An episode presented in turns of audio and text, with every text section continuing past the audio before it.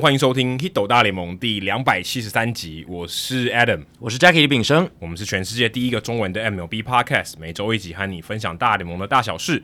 你会听到五花八门的主题，而棒球记者、专家、球迷有时候也会上节目，跟各位分享独家的观点和经验，丰富你的棒球世界。不只看热闹，我更要看门道。那赞助方案呢？也希望大家多多的支持，持续的支持我们，让我们可以不间断的每周更新没有广告的节目内容给听众朋友们。没有广告是很重要的，因为我们一般 podcast 大部分要活下去哦，基本上都需要靠一些商业的赞助，嗯，才办法持续。但我们没有选择走这条路，也是希望说，呃，我们的内容是由我们决定的哦，对，真的是，呃，我们也没有任何呃，因为厂商的立场，或是任何有人付我们钱叫我们说什么话啊，呃，都没有这样的情况。但有啦，其实有诶、欸。就大家听众如果是干爹的话，他也是叫我们讲什么我就讲什么。对啊，但是这就是我们听众直接赞助我们的结果嘛。对，那我们就是为听众服务，这是我们节目最大的宗旨。那如如果各位听众朋友也希望我们保持这样子的一个初衷，还有做节目的精神的话，那希望大家广邀更多的呃同好一起来直接的赞助我们，这样子我们的节目就永远不会有广告，而且永远都是大家想听的棒球的讨论，还有大家想听的。棒球的问题的解答，对，真的这个是很重要的，而且我觉得也可以给其他的运动的 podcast 或者其他的 podcast，诶，有一个可以效法的一个对象，然后告诉他们说，诶 Hit 大联盟这样做，那我们也可以，那我觉得这样的话会更好。你不见得一定要靠广告才能继呃继续这个营运下去。那我们除了每月一千块的方案以外，我们也有三百和五百的方案给大家选择。那当你每赞助到累积到一千五百元，我们就会送你独家的回馈品。那如果你累积到四千五百块，我们最近的这个回馈品也做出来了，是啤酒杯。那如果你一千五的话是送臂章，对，呃，三千的话是送一个老帽。所以现在已经有三个回馈品了，接下来我们还会继续的设计下去，也提供给大家。可能你家有一个展示柜，可能会越来越越多 Hito 大联盟的东西。对，赞助品会越来越多啦，就是我们会不断的推出新的，所以大家不用担心说啊。我这样持续赞助下去，会不会就没有一些回馈跟鼓励这样子？对，或者是你家可能会不够放 了。对对对对，可能要有多一些空间，或者是要有不同的东西可以来挂我们的摆饰。但这真的是我的困扰，因为我的录音室快已经有三分之一是仓库了。哦，对了，而且你有 你本来就摆很多的一些摇头娃娃，还有一些你喜欢的一些艺术品，哦，那是因为不能摆在家里，有限制的，有限制的哦。所以这边是我的。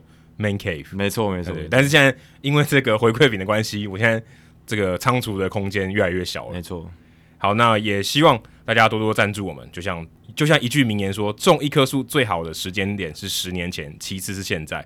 那你支持我们最好的时间点有两个，第一个是二零二一年的九月，很可惜你回不到过去。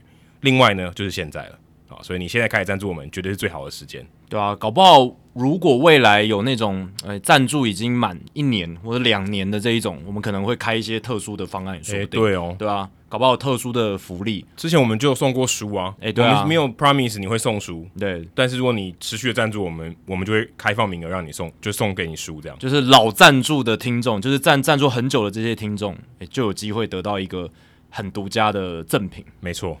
好，接下来刊物跟补充的单元哦，这个礼拜比较没有刊物，但我们的这个算是我们的智囊团杜姑就是 Sammy，他有提供一个，因为我们上礼拜讲 Phillie Phanatic，然后其实他有一个亲戚，诶，同样也是同样的设计公司 Ericsson 跟 Harrison 他们公司所设计出来，而且这个可能大家都不知道，是一九七九年洋基队曾经出现过一个吉祥物，叫做 Dandy，嗯，但呃，如果你是洋基球迷，也许知道。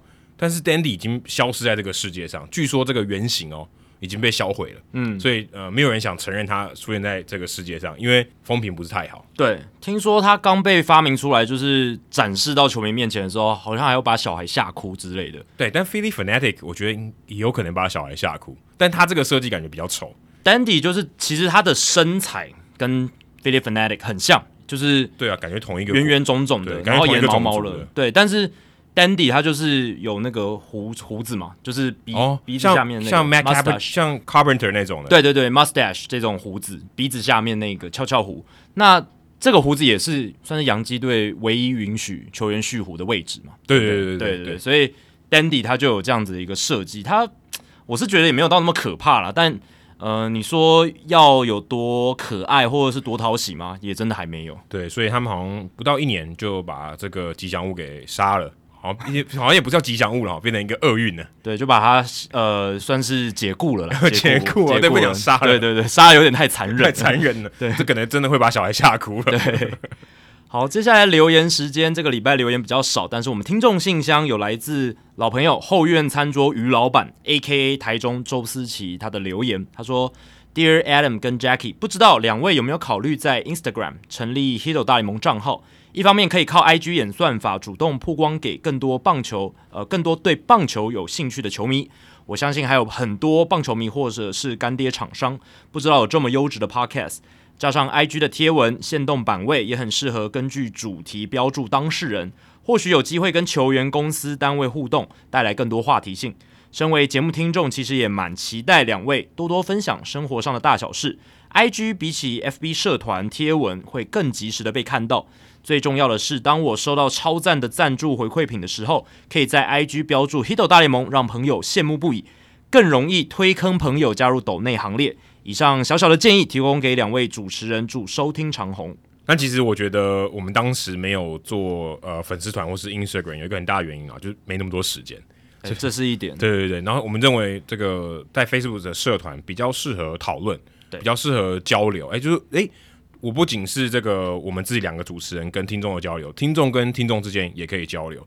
可是 Instagram 就没有办法做到这件事情了，对，它就没有这样的原地。嗯，它的留言功能就只有文字了，也没办法贴图片或者有其他，呃，就是比较难让大家注意到这些下面的留言这样子。然后再来就是 IG，它主要还是以影像跟照片为主。那我们的如果我们要成立一个账号，我们主要的内容还是希望以围绕这个节目为主。嗯，当然我们也是可以贴一些呃节目的精华，然后搭配一些。可能影片什么，可是这个影片我们就是要花心力再去凑，对，或是我们可能只能转贴别人，就要转贴，对，对对，我们只能转贴别人。那当然对，有这个限动的功能，限动功能确实是现在大家划手机都是很多人都是花在限动上面，嗯、但是我们是觉得比起那样子，我们更希望的是可能有一些比较深度的讨论啊，嗯、或者是比较更密切的交流。那这个社团的功能会是。比较符合我们的精神啦。对，而且如果我们时间就这么多，我觉得把心力花在社团上面，我觉得是比较好啦，比较有效益的。嗯。对对对，我相信很多听众朋友也是因为这个社团的原地哦，凝聚了他们在我们节目这种固着度跟忠诚度的这种感觉。一个算是 Hito 大联盟小小的算是什么小邪教的这种感觉吧。对对对对对对，嗯、就是要营造这种氛围。我相信，当然粉丝团可能多少也有这样的效果，IG 就更。我觉得那个连接度更淡一点。嗯、那现在很多人都是用 IG 私讯嘛，然后来来联络主持人什么。但是我觉得，如果真的有心想联络到我们的人，我们我们的资讯都蛮公开的。而且其实我们在社团里面，我们是用我们自己私人的账号，所以其实你要找到我们也是找得到，非常容易的，都是可以直接私讯我们，都非常容易的。对，啊，对啊。所以呃，大家如果真的也很感谢这个后院餐桌于老板他的这个提议啦，他当然也是出于一片好心。嗯、那。但我们也不排斥。老实讲，如果有人能帮我们做这件事，或者是就是跟我们一起合作，对，就是如果你想要自愿这个当小编，哎、欸，我们可以讨论看看。对的，我们可以讨论看看。我们也不是说哦，我们都不做，我们就排斥，我们也不是的，只是我们要拨心力出来。对，就是时间上，我觉得放在社团上，我觉得现在是比较 OK 啊，因为不然我就要再多花时间去经营这个，当然也是可以，只是就是觉得可以拿去做其他的事情。嗯、对于我们来讲，我们觉得现阶段在节目内容上投注心力跟时间，是我们觉得比较最有意义的，而且也是我们真正想做的事情。嗯、对，那至于说厂商哦，干爹厂商，那、啊、其实不用啊，就干爹就好，就是各位听众朋友，干妈啦，还有干妈，对，这都都是都是听众朋友。对，所以其实 对啊，厂商如果知道我们当然很好，那他如果希望，哎，我们其实更希望他来分享，嗯、对不对？哎，今天你的东西好，对不对？那你欢迎来，我们来拷问你，那不是更好吗？对对，我们不一定要走那种很单纯什么口播广告，或者我们直接就是呃帮帮你讲一些美的东西。对，我我希望你自己来推荐你的产品。那只要是跟大联盟棒球非常有关联，那我们可以除了诶介绍你的产品，或者是。我们就是聊一些大联盟相关的话题，像子峰来，虽然还是打书嘛，对啊，对啊，但是我们就拷问他嘛，对啊，对，他也不是只有打书。之前曹景辉来也是嘛，对啊，我们也聊了很多书以外的内容，对，对他自己对于棒球还有大联盟的一些见解跟经验，对，但我们也没有商业合作啊，对，我们都没有，其实这些但是我们其实也是帮他广告，对对对对，一样有广告的效果。可是我觉得这样更好，都是出于所谓的英文讲就是 good faith 嘛，就是我们都是出于好意，然后我们也不是呃，就是受。别人之托，然后一定要怎么样，或者收别人，或者一定要说些什么好的。对对对对对对，我们就是真心真意。如果我们真的觉得好，推荐就分享分享，我觉得有趣的东西。对对对，那。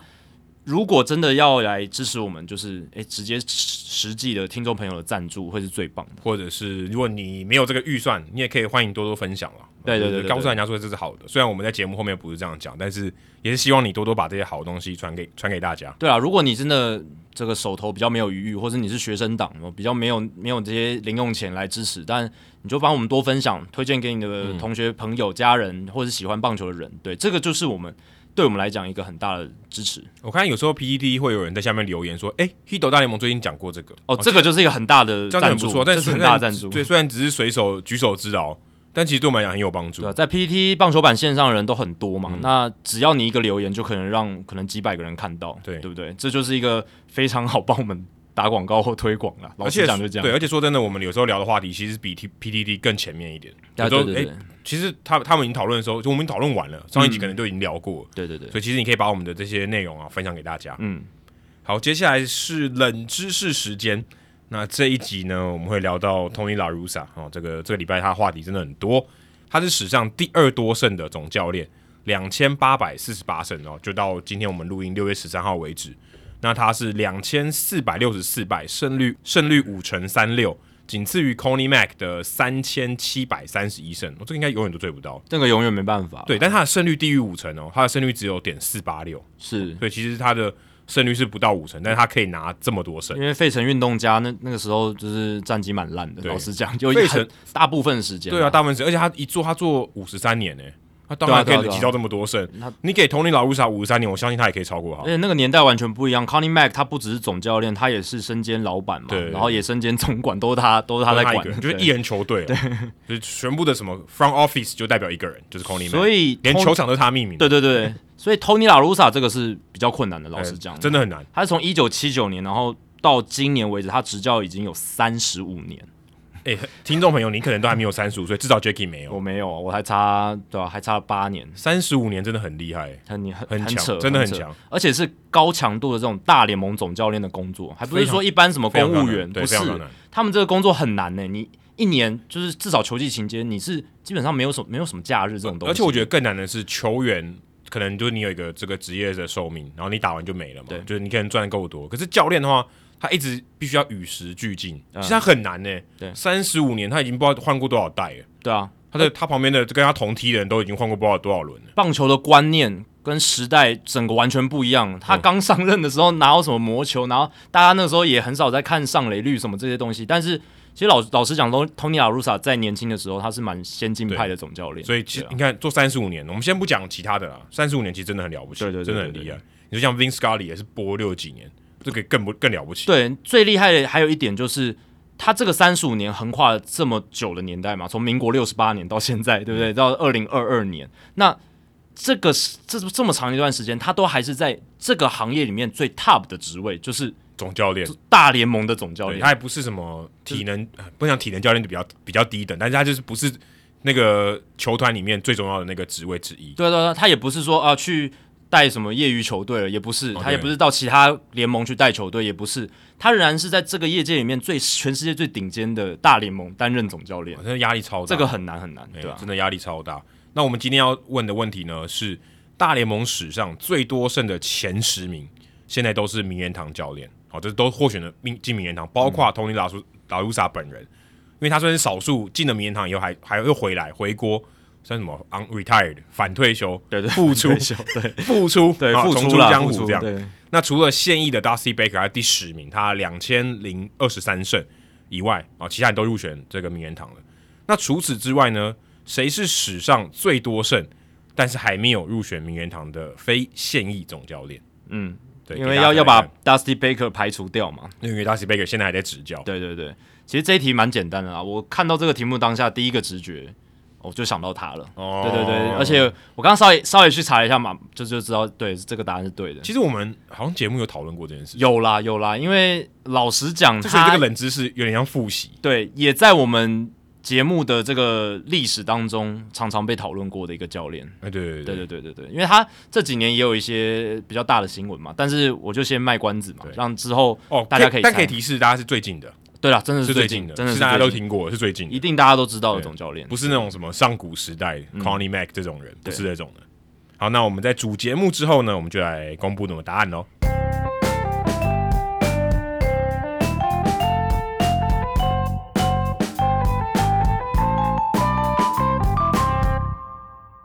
好，这个星期哦，哦，又一个总教练被炒鱿鱼，而且就在我们节目上线的隔一天哦，非常不给面子。对，对于我们节目来讲，是一个稍微比较没有那么理想的时机点，但是也有好处，就是我们又可以，哎，我们不用两个教练一起聊，对，而且我们可以看到更多的资讯，看到更多后续的讨论，可以算一点五波或第二波，对。而且也可以看到说，哎，天使队这个礼拜打的怎么样？对，是不是跟 Girardi 后来被炒掉费城人的状况是不是一样的？这个我们也可以来看一下。但是可以告诉大家，现在总教练呃，first name 就是他的名字叫 Joe 的，原本有两个，现在一个都没有了，然后都被炒掉了。对，Joe Madden 也被炒鱿鱼。其实，呃，我们在聊 Joe Girardi 的时候，其实没有聊到这件事情嘛，没有聊到说，哎，Joe Madden 可能也会拜拜。嗯，大家其实应该，我说意外也没有很意外，说不意外也没有很不意外。因为你就你会觉得说 Joe Madden 应该蛮稳的，就以他的做备份、备份，资历，说哎，谁敢动他？有种那种感觉。对对对。可是你看他这个天使队的战绩，他被炒鱿鱼那天是十二连败。嗯。那种说，这如果今天不是 Joe Madden，可能很那个人已经走了。嗯。就是已经被 fire 了。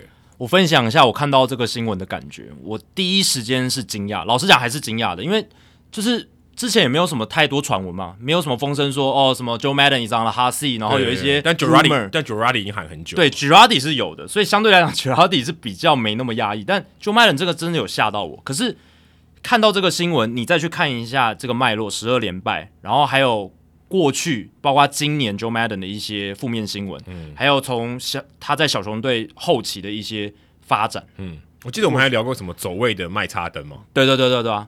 就是这一连串看下来，然后你再去厘清这个脉络之后，然后再看到呃，Joe Madden 接受 Ken Rosenthal 的访问，马上，然后还有就是呃，天使球团他们要做的一些改变，你就知道说，哎，其实好像又没有那么意外了，因为你就是可以理出很快就理出一个头绪，而且我觉得这个十二连败有它一个非常指标性的意义，因为一九六九年以来，就是美国职棒大联盟分成。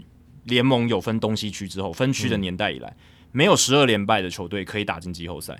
对啊，因为代表他有烂到一定的程度。对，所以当然今年因为有扩编季后赛嘛，整个变得不太一样。可是至少过去的历史上还没有有这样子的球队，就是在同一个球季里面十二连败，而且打进季后赛，代表他体质上有些问题。对，后来是十四连败嘛。那一九零一年开始到现在，没有球队在单一赛季十四连败，最终可以累积五成以上的胜率的。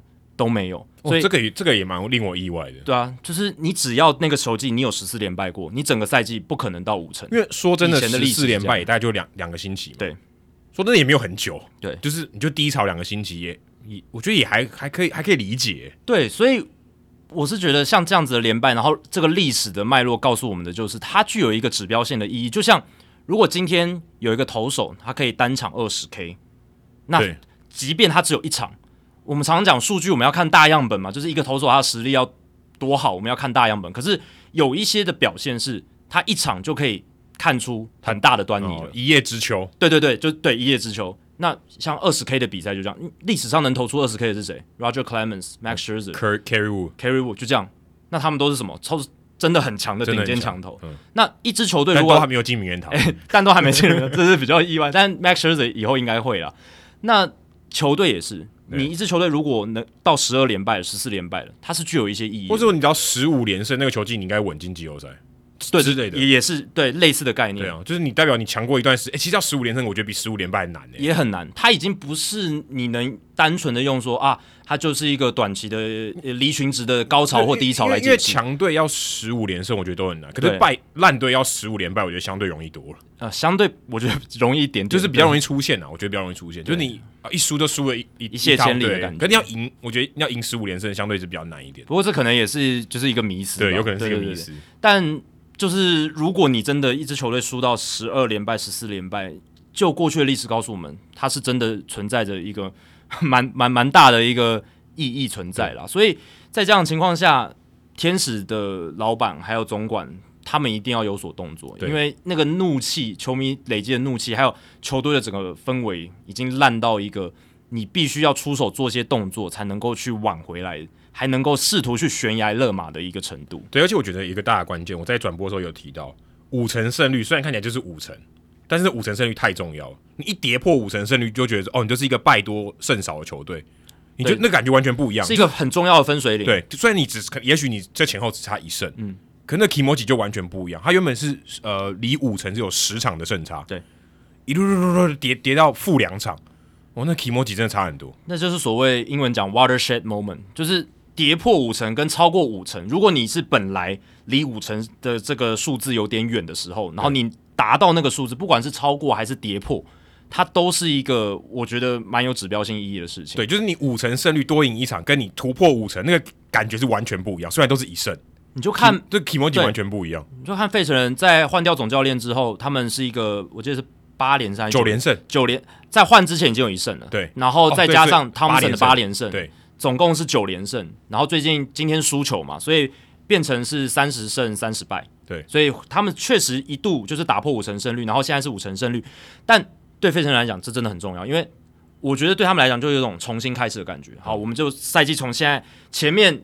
走过低潮了，然后也暴起了，就是我们有很好的一段时间，就有点扳回去了，对，对，对，回归了。那我们现在就是有有点赛季，我们重新开始，那我们重新站稳脚步，然后我们从现在出发，其实只要我们拉出一波好的一段战绩，就可以变成一个竞争行列的球队了。对，那天使的状况是，诶，他们开季打的可以说是异常的好，因为预期其实开季的预期他们还是大概一支五成胜率的球队，对，但是他们开季打的是非常好，他们在呃五月中的时候。还有就是二十七胜十七败，在五月二十四号二十七胜十七败，十场离离五成胜率有十场，对，胜场比败场多十场。那那个时候仅次于太空人，只有一场胜差。其实四月底五月初他们都是美联西区的第一名嘛。对对对，有一阵子站稳第一耶。然后结果就是这十四连败之后，他们现在变成说又要去在那个五成胜率上下做徘徊。哎，有点像五成就是一个水面，嗯，然后你在五成以下就在憋气，嗯，我 就一直憋着，就一直憋着哦。终于可以到五成上这个水面上换一口气，终于轻松一点。对，好像可以呼吸到一些新鲜空气的感觉，就是你压力没那么大。对，你突破五成胜率的时候，那你如果一直在水面下，你就是一直很紧绷，一直很紧绷，因为你压力很大，你的胜率一直没有到五成。然后球迷每次看那个战绩表，就是胜率没有到五成，那球迷对这个其实这个数字其实很敏感。对，重点是你要拼啦。我觉得他们跟费城人都一样，他就说啊，我我不是一个什么追求五成胜率。有换到气就好的球队，对不对？嗯，我希望我一直都在五成胜率，越越多越好，甚至起飞。我不是只有在水面而已。对，所以那个那个压力真的很大。所以天使队你说会 fire 掉 Joe Madden，我觉得就没有那么意外了。对，那我觉得 Joe Madden 被 fire 掉，他这个件事情其实是跟 Joe Girardi 的被 fire 也是有异曲同工之妙。我觉得都是负负起政治责任啦。嗯、那你说 Joe Madden 真的执教功力有差到什么样的地步吗？他应该比 Joe Girardi 还好吧？但我这不同意，哎，真的吗？就是、比起 Joe Girardi，他的他的这个奖项拿的比较多，他拿三次，哎，对，但那都是过去嘛。啊，这样讲也对。我们要看最近，你说你说看最近这一两年嘛？对对对，当然，我先讲 Joe Maddon，他并不是真的多烂的总教练，只即便是现在，嗯、可是他的衰退是有的，他是有衰退的。嗯、我我们常常我们很少讲这个执教能力进步或衰退，因为这很难量化。照理来讲，应该是。这种不是体力活吗？哎，不能，也不能讲不是体力活，就是他比较靠脑力啦。对，还是需要体力，但是他应该会随着经验越老越珍贵吧。但也有，这是一把双面刃。我觉得经验是一把双面刃，经验可能让你，你对经验可能让你就是累积很多视野，可能累累积了很多呃不同的案例，就是预判一些错误的这个可能性。你的敏锐度可能提高什么的。可是经验也可能让你就是变得固步自封，比较守旧。嗯、这就看你怎么运用经验这件事情。那至少我知道，原本我对他的印象不会到守旧，对，但是对啊，他本来是一个非常进步派的总教练嘛，嗯、在光芒队时期，大胆的开始大量运用守备布阵，嗯、然后去启用像 Ben Zobrist 这样子的球员，这种强打工具人，然后给他非常多的出赛机会，嗯、这种都是其实算很新的事情，那个年代尤其新，对。但是你看这几年到不包括到小熊队的后期，他其实是跟球员的关系有一点 fraught，当然。他曾经是那种诶、欸，很会带动休息室气氛的。他其实某种程度上还是，就是他的人际关系是没有到很糟。但是为什么小熊队会想换总教练，也是因为他们觉得，就是这个总教练有一点带久了，然后球球队的整个氛围有点是一滩死水的感觉，跟 Terry Francona 离开红袜有点像，有有点像那样子的感觉。对，那后来来到天使队之后，他也不是没有做过好的事情，比如说解放了大谷。对，这个很重要，这个是他最大的一个功。我觉得大谷应该就先差底下，但我觉得大谷对他离开应该是觉得应该蛮伤心的。对，因为蛮伤心的。这个对大谷来讲也是一个转捩点，就是 Joe Madden 愿意放手，让他就是毫无顾忌的投打二刀流，把你打把天在天使队跟大连。把在天使队打跟在高中打一样了，对啊，以前就我没有，还会保护你，嗯，现在没有，就让你跟打高中一样，先发投球以外可以上场打击，而且前后都不用休息。对，以前他以前他是先发前一天跟后一天是不能上场，都要休息，应该都保护他来，不是不能上场。在过去就是还没有 Joe Madden 的年代，Osmos 的时候，Osmos 的年代那个时候，甚至最早 Max Scioscia 的时候，哦，对对对对，那更早了。那 Joe Madden 确实也解放了大谷，这是我觉得他在天使任期里面最大最大的一个功劳。可是你看今年发生两件事情，我觉得也有我刚刚讲的指标性意义。Corey Seager，呃，Corey Seager 四月十五号对游击兵的比赛，就是满垒的故意四坏保送，我们已经聊过了，就是没有道理，荒谬。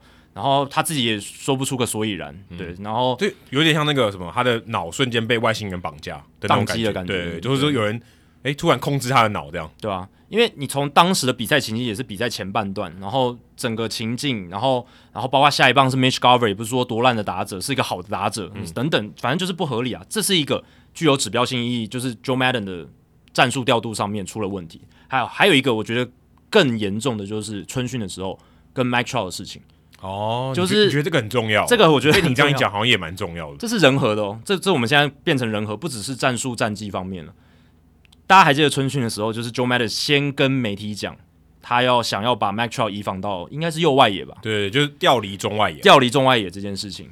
但是他没有先跟 Mike Trout 沟通过，你怎么可能没有先跟你是球队里面最重要的球星 franchise player 看板球星，甚至是全大联盟最强的球员，是联盟最重要的，你没有先跟他沟通过，然后你就对外媒对媒体讲这件事情。不过这个我我觉得如果回到那个现场。我我我有点怀疑啦，就是这个他讲这句这句话的时候，是在一个记者会上面讲，就是公开的，我对我讲话负责的，还是在一个私下的这种访问的时候聊到的？应该不是私下访问，应该就是记者联访的时候吧？就不一定是在，我不太确定，但可能、就是、是坐在那种就知道坐后面有背板的那一种，还是说他就是？但有一种就是就是在搭高，然后很轻松的聊天，对对对，然后但有可能那个就是说。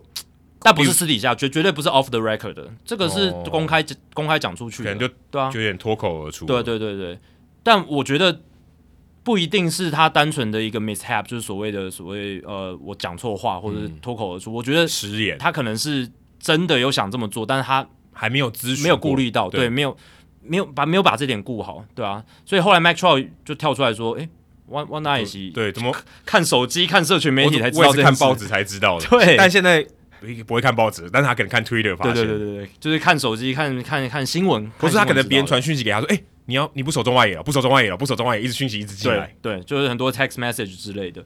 所以这一件事情，我觉得有指标性的意义。哦，就是原因。对啊，因为之前不可能嘛，就是之前这种事情，他跟球员的互动关系是很良好的。那当然，这只是单一事件，我不是说就以偏概全，就是说以单一事件就论断他所有跟球员的互动都出问题，嗯、也不是这样子。可是，我觉得这代表说他在执教上面的一些细节已经没有掌握到非常非常好或非常非常全面。那他在被 fire 之后，马上跟 Ken Rosenthal 就是一个访谈，那他马上讲说，诶，他其实蛮讶异自己被 fire，所以代表说他是比较不能接受这个事实的。他不能接受啊，对啊，对，而且而且我看今天的报道，他还说，就也是跟媒体说，他那天还理了一个庞克头，想说给大家变法图强，然后焕然一新的感觉，说看看我，哎、欸，我我换个头发，换个发型，庞克头可不可以改运？来来不及秀就被 fire，对，他说，据说是还来，反正他这个标题就写说还来不及给球员看到，他就先就先走路。对，是 ESPN 那个资深记者 Tim Kurkjian 的报道，然后。呃，其实这个就是 Joe Madden 他会做的事情嘛，就是之前不管什么带带什么动物进球场啦，然后我记得好像火鹤吧，对对对，然后还有就是在休息区红鹤不是红红鹤，红鹤是植物，然后就是或者在休息区放音乐啦什么这些东西，然后去炒热那个气氛，他可能也要来做一下类似的事情，施法一下，对，就来来不及 就 就被 fire 了。那在那个跟 Ken Rosenthal 的访问里面，我觉得有几个可以挑出来讲的重点就是。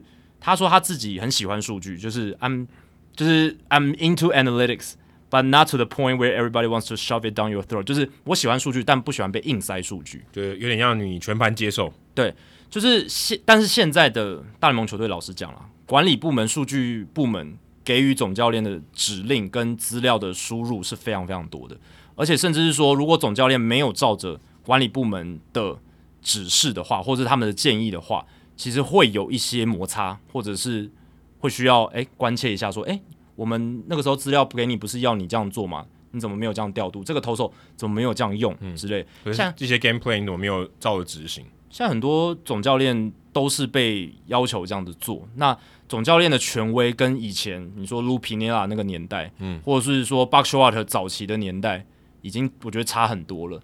所以 Madden 他是从比较早期就出生的嘛，对不对？就是年纪也比较大，他也六十八岁了。对，那他当然也经历过所谓的小咖总教练的时代，就是他在魔鬼鱼跟光芒的时候。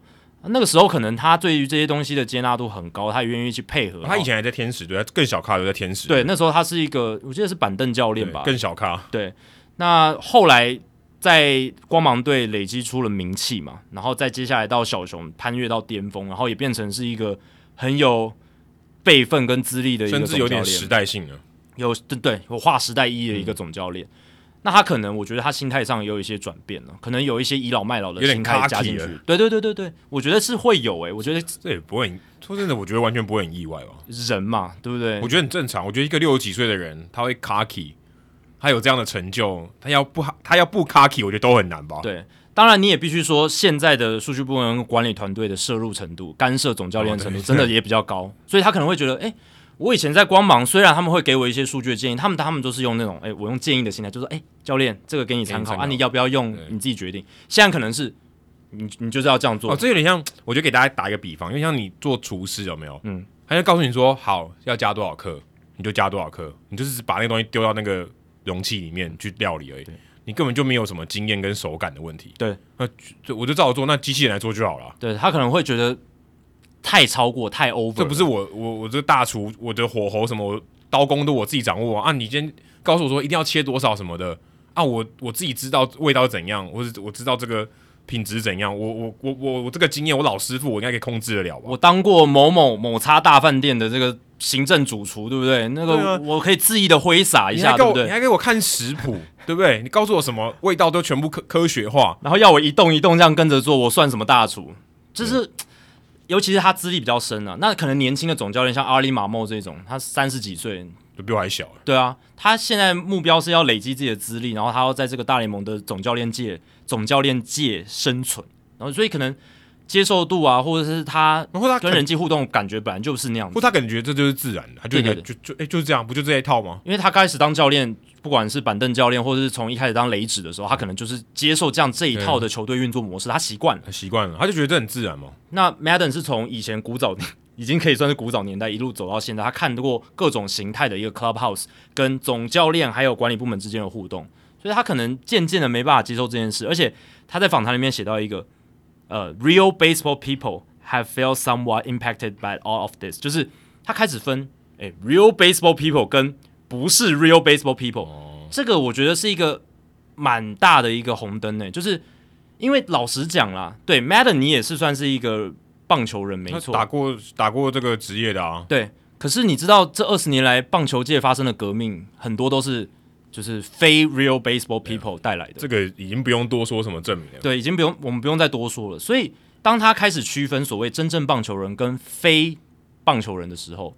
我觉得这就是一个很大的问题，他心态上就有一个很大的问题。这就是 cocky 啊，对对啊，就是你觉得，哎，如果今天你认为非棒球人，假设他在你的团队好，嗯、你认为你你会把他区分你我，或者你就不这个圈子，那代表说，其实你没有容，你没有接纳他，对，没错，就没有接纳他，就觉得，哎，我们的目标是不一样的人。你你今天来是出出这个策略给我，可是我是来赢球的，但你你就会怀疑说，你出这个策略你是想赢球吗？对，你就质疑嘛，对。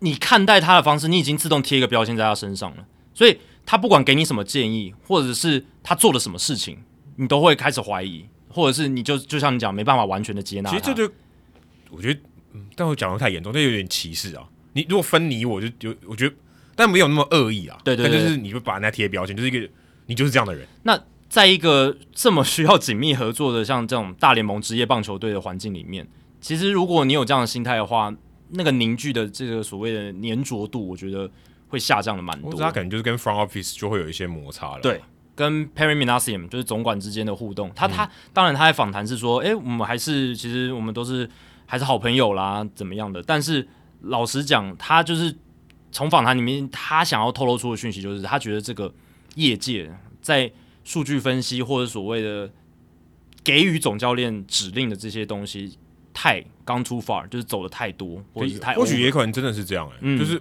其实我觉得还是有人的考量吧。你如果今天要派一个总教练在那边，那不会派个大家看平板要做什么就好了。嗯，那我今天要设一个总教练这个位置，应该还是有他的道理哦。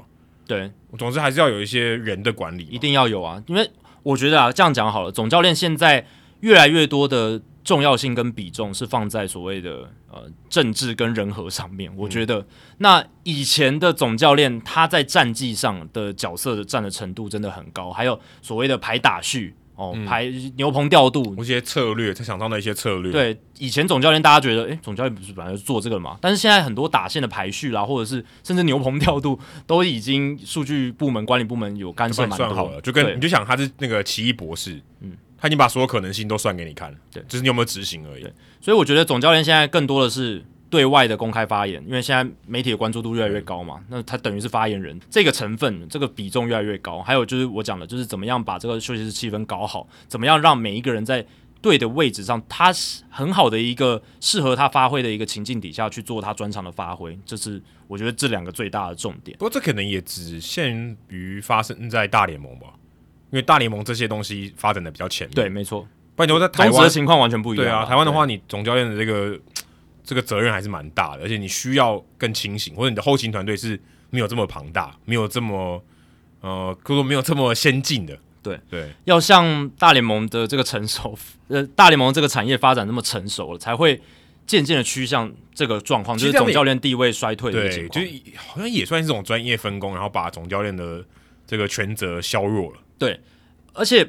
老实讲，你用好的角度去看，其实是帮总教练减轻负担。哦，对他，他也许可以更专心在更重要的事情上。对，因为老实讲啦，就是现在以以前总教练需要面对到这么多媒体高压的关注嘛，赛前赛后的记者会，当然以前也是有这些东西，可是我觉得现在的眼球更多，社群媒体的发酵，那个压力是更加的巨大。哎，这个让我想想到之前访问那个副总统的时候，他就讲到一样的事情。嗯，他说以前他。就曾公问这个赖赖副总统的时候，他就说：“诶，当这个副总统或当政治人物，有没有需要像总教练那样瞬间决定？”他说：“以前哦，当政治人物的时候，人家如果对方这个攻击你或什么的，啊，你隔天见报的时候访就是回复就好了。现在没有，现在你可能一个小时内就要回复，没错，甚至可能更短。对，那一样就是你瞬间就要知道说，好，我要怎么回应他，我要有什么策略。”对。这个也是一样，以前还就是报纸的年代嘛，一天一报。那截稿之前我回复他就好了。就你还可以有一个晚上的时间消化，还可以沙盘推演，还可以就是沉淀一下。现在哪有？现在某一个人攻击你，或某一个人说你，记者下一个小时甚至半个小时之后，马上麦克风嘟到你面前说：“哎，刚才某某某说你什么什么，你有什么回应？”对，而且现在。这个电视台二十四小时的，它对、哦、没有二十四小时啊，但是至少网络是二十四。社群媒体是二十四小时不间断。对啊，你这个一烧马上就烧起来了，而且那个发酵的效应非常大。跟以前对，当然我政治或者跟我们讲这个棒球比，当然棒球也许这个火烧的没那么快啊，嗯、但是也是差不多一样的意思。对啊，所以我是觉得在这一块总教练压力越来越大，所以如果管理部门、数据部门能帮他们分担战绩上或是更多细节调度上来做。分担的话，其实不失为一个好事嘛。而且，为什么后来有越来越多投手教练、打击教练，然后甚至什么统筹教练，然后助理的教练越来越多，分的越来越多，也是因为专业化越来越精细了。哦、对，每一个分门别类的学问都那么精深，那或者说每一个分门别类的这东西这个学识知识太多了，对，知识量太大了，你一个人根本 cover 不了。总教练也是人，他不是神嘛。那而且还会老啊，对啊。那我觉得总教练最大最大的职责还是我刚刚讲，就是统御领导的部分嘛。嗯、那还有就是对外发言的这一部分，带带出士气嘛。对啊，所以你从好的方面想，这个职棒发展的趋势，某种程度上也是帮了总教练。不然，如果他一个人要像以前那样揽那么多责任的话，他可他可能做不到六十八岁，就垮了嘛。对啊，而且为什么现在没有所谓的 player manager，没有球员兼总教练，也是因为不可能了嘛。你要当球员就够累了，怎么可能还兼总教练？可能真的只要排殴打单就可以。哎，真的真的啊。以前真的相对单纯很多，没有那么多资讯，哪有哪有这些数据，哪有什么他可能有一些基础的投打对决，什么几支几，但是哪有什么还分球种啦，还跟你分析说这个打者对这个球种什么球数，哪有这些东西？以前都凭经验，他大概记得这样。对对对，所以以前 Pete Rose 还可以自己当总教练，还可以自己把自己排进打训，还有时间可以去下注。对，还有时间可以下注，就是太闲了这样子。当然他他也是很卖力，没错啦，只是有一点误入歧途。那我后来在 Joe Madden 那个访问里面，他有讲到说，就是他觉得现在这个数据分析的浪潮。也也是让呃有些球迷觉得啊有点呃走的太多了，他他指的就是呃就是太多的这些三振嘛，他就是我们现在之前聊就是棒球数据分析的这个趋势，让比赛变得很长，节奏变得比较慢，对，然后就是比较没那么好看了。对啦，确实棒球比赛的娱乐性是真的有因为这些科技化的浪潮变得比较下降，就跟篮球一直投三分球一样，对，比较单调一点了，好像比较单一，都全垒打保送就这样。嗯可是我觉得那跟追求战力极大化是不一样的事情啊！教练的工作是带出好战绩，然后你你的工作不是要让棒球变得好看嘛？所以其实你不用管这件事情啊，对不对？对啊，对他可能老实讲是这样。但，但我觉得他们在他取得成功的方式习惯了以后，他要接受另外一套方式成功。我先不保证他一定会成功，但他要接受另外一个方式，我觉得是很困难的。这也是我们之前聊到说，常常说，哎，为什么数据科学东西都这些东西？要进到棒球界是这么晚以后的事情，其实科技早就已经超过这个很多哦，超过差太多。对，可是你看，就像台湾一样嘛，嗯、台湾你尤其在台湾，你看更明显，嗯、你就想说，美国这些都在做了，为什么台湾照抄你都没办法抄？你一定有些阻力嘛？那个阻力其实大家刚才我们讲这个就是一样的道理。对，然后这个老实讲，刚 too far 嘛，就是这些数据分析或者生物力学的这种嗯渗透到棒球产业里面，真的刚 too far 嘛？你看。道奇、洋基、光芒、巨人，我们就不讲其他，就讲这四支好了。他们都算是业界标杆吧，嗯、而且都是 very far, very very far。他们真的走得非常远，而且老实讲，他们请进来的总教练，呃，真的也都是要听很多，就是来自数据部门的建议，甚至必须去就是 shove it down their throat，就是真的要塞到他们的这个喉咙里面。你说 Dave Roberts 执教这几年，他。有没有对数据部门的一些建议提出质疑，或者他自己有一些决策是他不想做的？我我觉得一定有，一定有，一定有。就是而且 Dave 当他，当他一直没有拿到冠军的时候，一定有这样。对啊，但是结果是道奇队，他就是一个年年都是分区冠军的强队嘛。嗯、当然你说对啊，他是也算是新的邪恶帝国，他很有钱。那你看看光芒队人家嘛，对不对？嗯、光芒队没有钱了吧？但他们还是年年的就是一个强队嘛。嗯、他们的走的路其实跟道奇。或者是洋基其实是一样的，就是他们都是非常的深入这个数据分析，然后找一一些细节的 edge，找一些还没有人发现可以去利用的 edge 这些东西。对，那嗯，你 Joe Madden 这样子的说法，就跟这些赢了很多比赛的球队是背道而驰的。不过我觉得未来应该还是有人会雇佣他，应该应该不会太久。诶，我觉得就算他讲了这些话，我觉得还是有人看他过去的这个成绩，还是会有人雇佣他。嗯，我觉得会。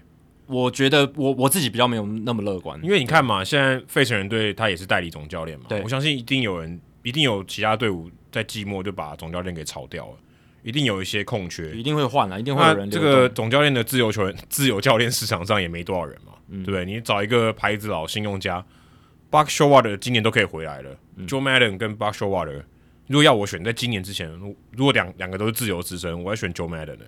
对，我觉得 Joe Madden 还是要嗯证明自己，呃，在现在的数据化分析浪潮里面最新的这个浪浪浪端，他愿意去更用包容的心去接受了，嗯、因为这几年他的发言是真的比较偏偏老派一点。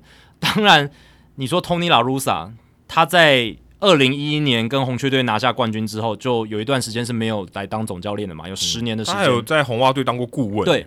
他在响尾蛇跟红袜当顾问的那一段时间的时候，其实有很多发言是就是所谓老派发言，有没有？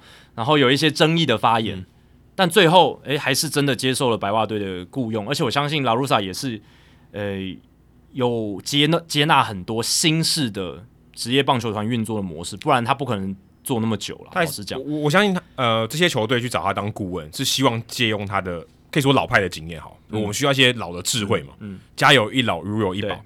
但是我觉得他要能接受到白袜队当总教练，他一定有保持一个我是在学习的心。没错，如果他还是以前那个心态的话，我是名人堂总教练，我还在那边跟你糟蹋哦。嗯，我我何必？对对，对，我我我也缺那个钱吗？对，他如果还是有那种，他他如果是抱持着你刚刚讲那种，就是高高在上的心态，我名人堂总教练，你们都要听我的，然后像以前那样执教方式，不可能，他会还想要来淌这个浑水，或者因为真的太来做这件事情太太痛苦，而且老实讲，另一边白袜队也不会接纳他，因为会会有一个很大的冲突，而且白袜队你看有 Tim Anderson 这种人，哇，这个感觉冲突感很强，对，但。你看拉鲁萨他进入到白袜之后，跟 Anderson 互动是很好的，嗯，所以他取得他的信任。我觉得他人和一定很有一套，他他人和一定超强。所以某种程度上，拉鲁萨也算也算是有放下了一些身段，一定有对，不然他不可能。我觉得他不可能做这个工作，所以太难了。我现在能设想到 Joe Madden 未来哦，如果能够再回到大联盟的赛场执教，那他势必也要就是比起他在被 fire 当下的这些发言，他要。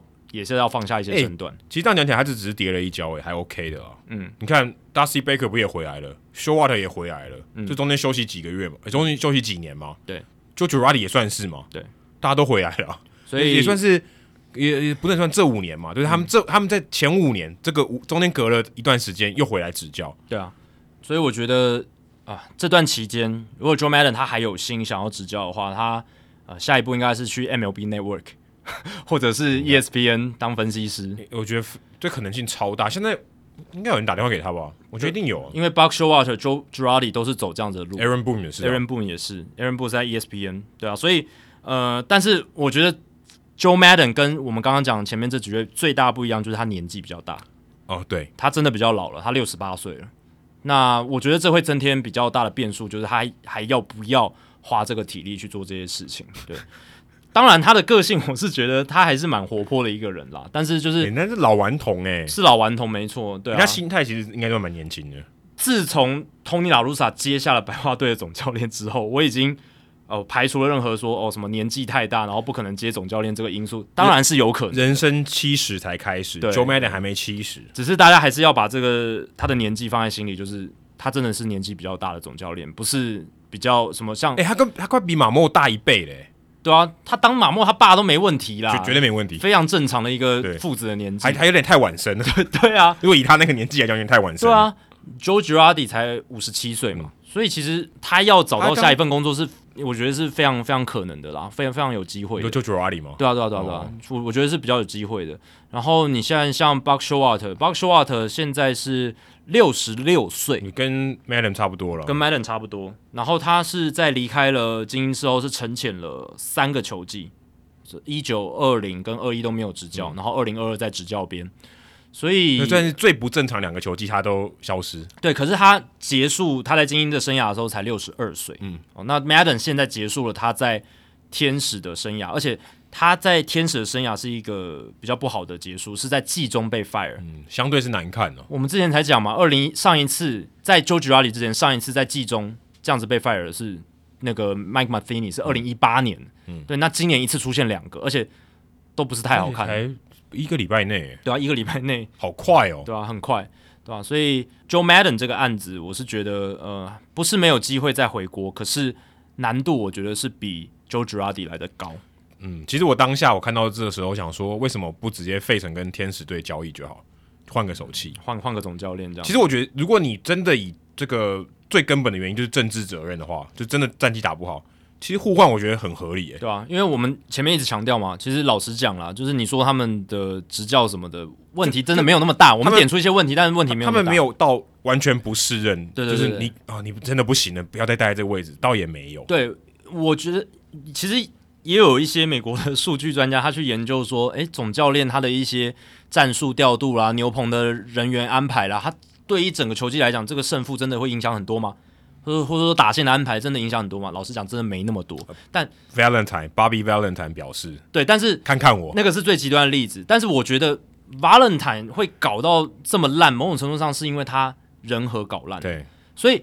总教练真的会被炒鱿鱼，或者说他能力真的不足，我觉得是他人际关系搞不好。哦，人际关系也是能力的一一环呢。我而且我甚至觉得，在总教练这个工作上，这二十年来，总教练最重要的工作就是把人的关系搞定。诶、欸，中文里面有 people skill 这个对应的说法吗？就是人际关系的能力，是吗？我觉得在总教练身上，可能就是所谓的领导能力嘛，领导统御能力，哦、对不对？因为你看之前有一个案例，就是 Matt Williams，Matt Williams 二二零一四跟二零一五。带这个国民队嘛，然后我记得他在二零一四年的时候还带出了很好的战绩，九十六胜六十六败，哦，非常好，五成九三的胜率，而且那一年拿下了国联的最佳总教练。哎、嗯，就隔年就战绩比较不好，八十三胜七十九败，其实还是五成以上的胜率。可是他的问题就是他没有把休息室 hold 住，嗯、他 hold 不住了。p a p e r b o n 跟 Bryce Harper 打在一起了，嗯、所以他就被 fire 了，才短短两年的时间。嗯，所以我我我以我的角度来讲，大联盟总教练现在更重要的就是他的 people skill，嗯，够不够，好不好？可是他如果换队，就是这个事情就自然解决。对，所以你刚刚讲的互换，我觉得蛮合理的，因为 people skill 他们两个人其实都还算不错。因为 people skill 有一个大关键是他在那个环境的对应的 people skill，他如果那个环境他搞砸了，然后去换另外一个地方重新开始，其实好像也没事。对，而且老实讲，他们在各自的这个，不管是 Girardi 在费城人，或者是 Madden 在天使，他们人际关系也没有搞烂啊。对，也没有到那么烂，也没有搞烂。老实讲，只是因为球队战绩不好，士气低迷，但他不是说总教练跟球员之间有什么，或者很摩擦，或者是吵架，甚至，甚至到。呃，完全无法挽回的地步。对，没没没有到那种地步。当然，你说 Madden 跟 Trout 那个事情，对，就是一个，我觉得是一个错误。但是没有烂到说，就是有很多风声说什么，嗯、就是球员私底下告诉记者，然后记者再透露出一些什么，呃，那个 anonymous 这个 source，、呃、就是一些不具名的消息，不具名不具名的消息，告诉他什么，就是还没有到那个程度，对吧？所以。对，搞不好因为都是政治责任下台，其实互换掉了，就像什么台北市长跟高雄市长互换，台北市民不满意台北市长，然后台北市长去当高雄市长。不过在现实世界也是不可能发生的。哎、欸，可是有那个啊，政府官员如果他今天不是民选，他可以互换的，他有时候会互换调调部门嘛。对啊，但你刚刚讲的是市长，哦、对，都、就是民选，市市长比较困难，民选的没办法，但就大概这个意思。对对对对对对对。哦，那刚才讲到 Tony La Russa，他七十七岁，一九四四年出生，我们听众应该没有比他更老的吧？应该没有吧？如果有的话，赶快告诉我们。Tony La Russa 七十七岁，但他现在虽然老当益壮哦，还可以每天当白袜队的总教练。虽然他最近有点可能有点脑雾哈，对不对？嗯，这个故意四坏球保送的这个事件呢，我们来回顾一下。他在面对到道奇队的比赛，六月九号，也就这个礼拜的时候，那时候白袜队五比七落后道奇队，六局上哦，还没打到第九局哦，六局上这个 context 蛮重要的。两出局，那时候一垒上是 Freddie Freeman，那在白袜队的投手球上是 Sousa 是左投，面对到 Turner Trey Turner 右打，这个对决可能就觉得哦，如果今天他出局，这局就结束嘛，嗯、一垒有人啊 OK 嘛，对不对？而且才落后两分，还还还很有机会。可两好球以后，两好球没有坏球以后，Souza 投了一个爆头，Freeman 因为爆头上到二垒，这个时候两好一坏，Tony La Russa 居然决定。故意四坏保送了在打击区的 Trey Turner，你会想说，不是只差一个好球就要解决掉 Trey Turner，为什么要再送他三个坏球？完全没有道理。我觉得这个事情也如果到这边就就结束就罢了，然后你下一棒被解决掉，诶，也许觉得哦，这个只是一个嗯当当下的神来一笔。结果 Max Muncy 下一棒把垒上两个跑者都送回来，是一个三分打点的全垒打。面对到左打的 Muncy，以为对到苏萨。比较有占优，苏萨会比较占优势，结果没有，反倒十比五落后，一口气又落后五分。最有趣的是这场比赛最后白袜队也只输两分。嗯，如果这个三分炮避免了，或者只掉一分的话，搞不好白袜队还不会输。对，这个三分炮对那场比赛的整个胜负，我觉得影响是蛮大的，超级巨大。而且当下哦，你不要觉得这好像什么事后诸葛，当下就有球迷说：“What are you doing, Tony？” 就是你在干嘛？对，当下还没有对 Moncy 投入任何一球的时候，就有球迷想说要冲瞎回。对，现场的收音有收到啊，就是那个球迷直接喊说：“就是量好球了，你是没有注意到量好球了，是不是？量好球，你选择故意撕坏保送，完全没有任何道理。”对，而且我觉得最令人诧异的是，拉鲁萨在赛后接受媒体访问的时候，他的态度跟说法真的是非常非常的让人不解哦，因为他似乎觉得。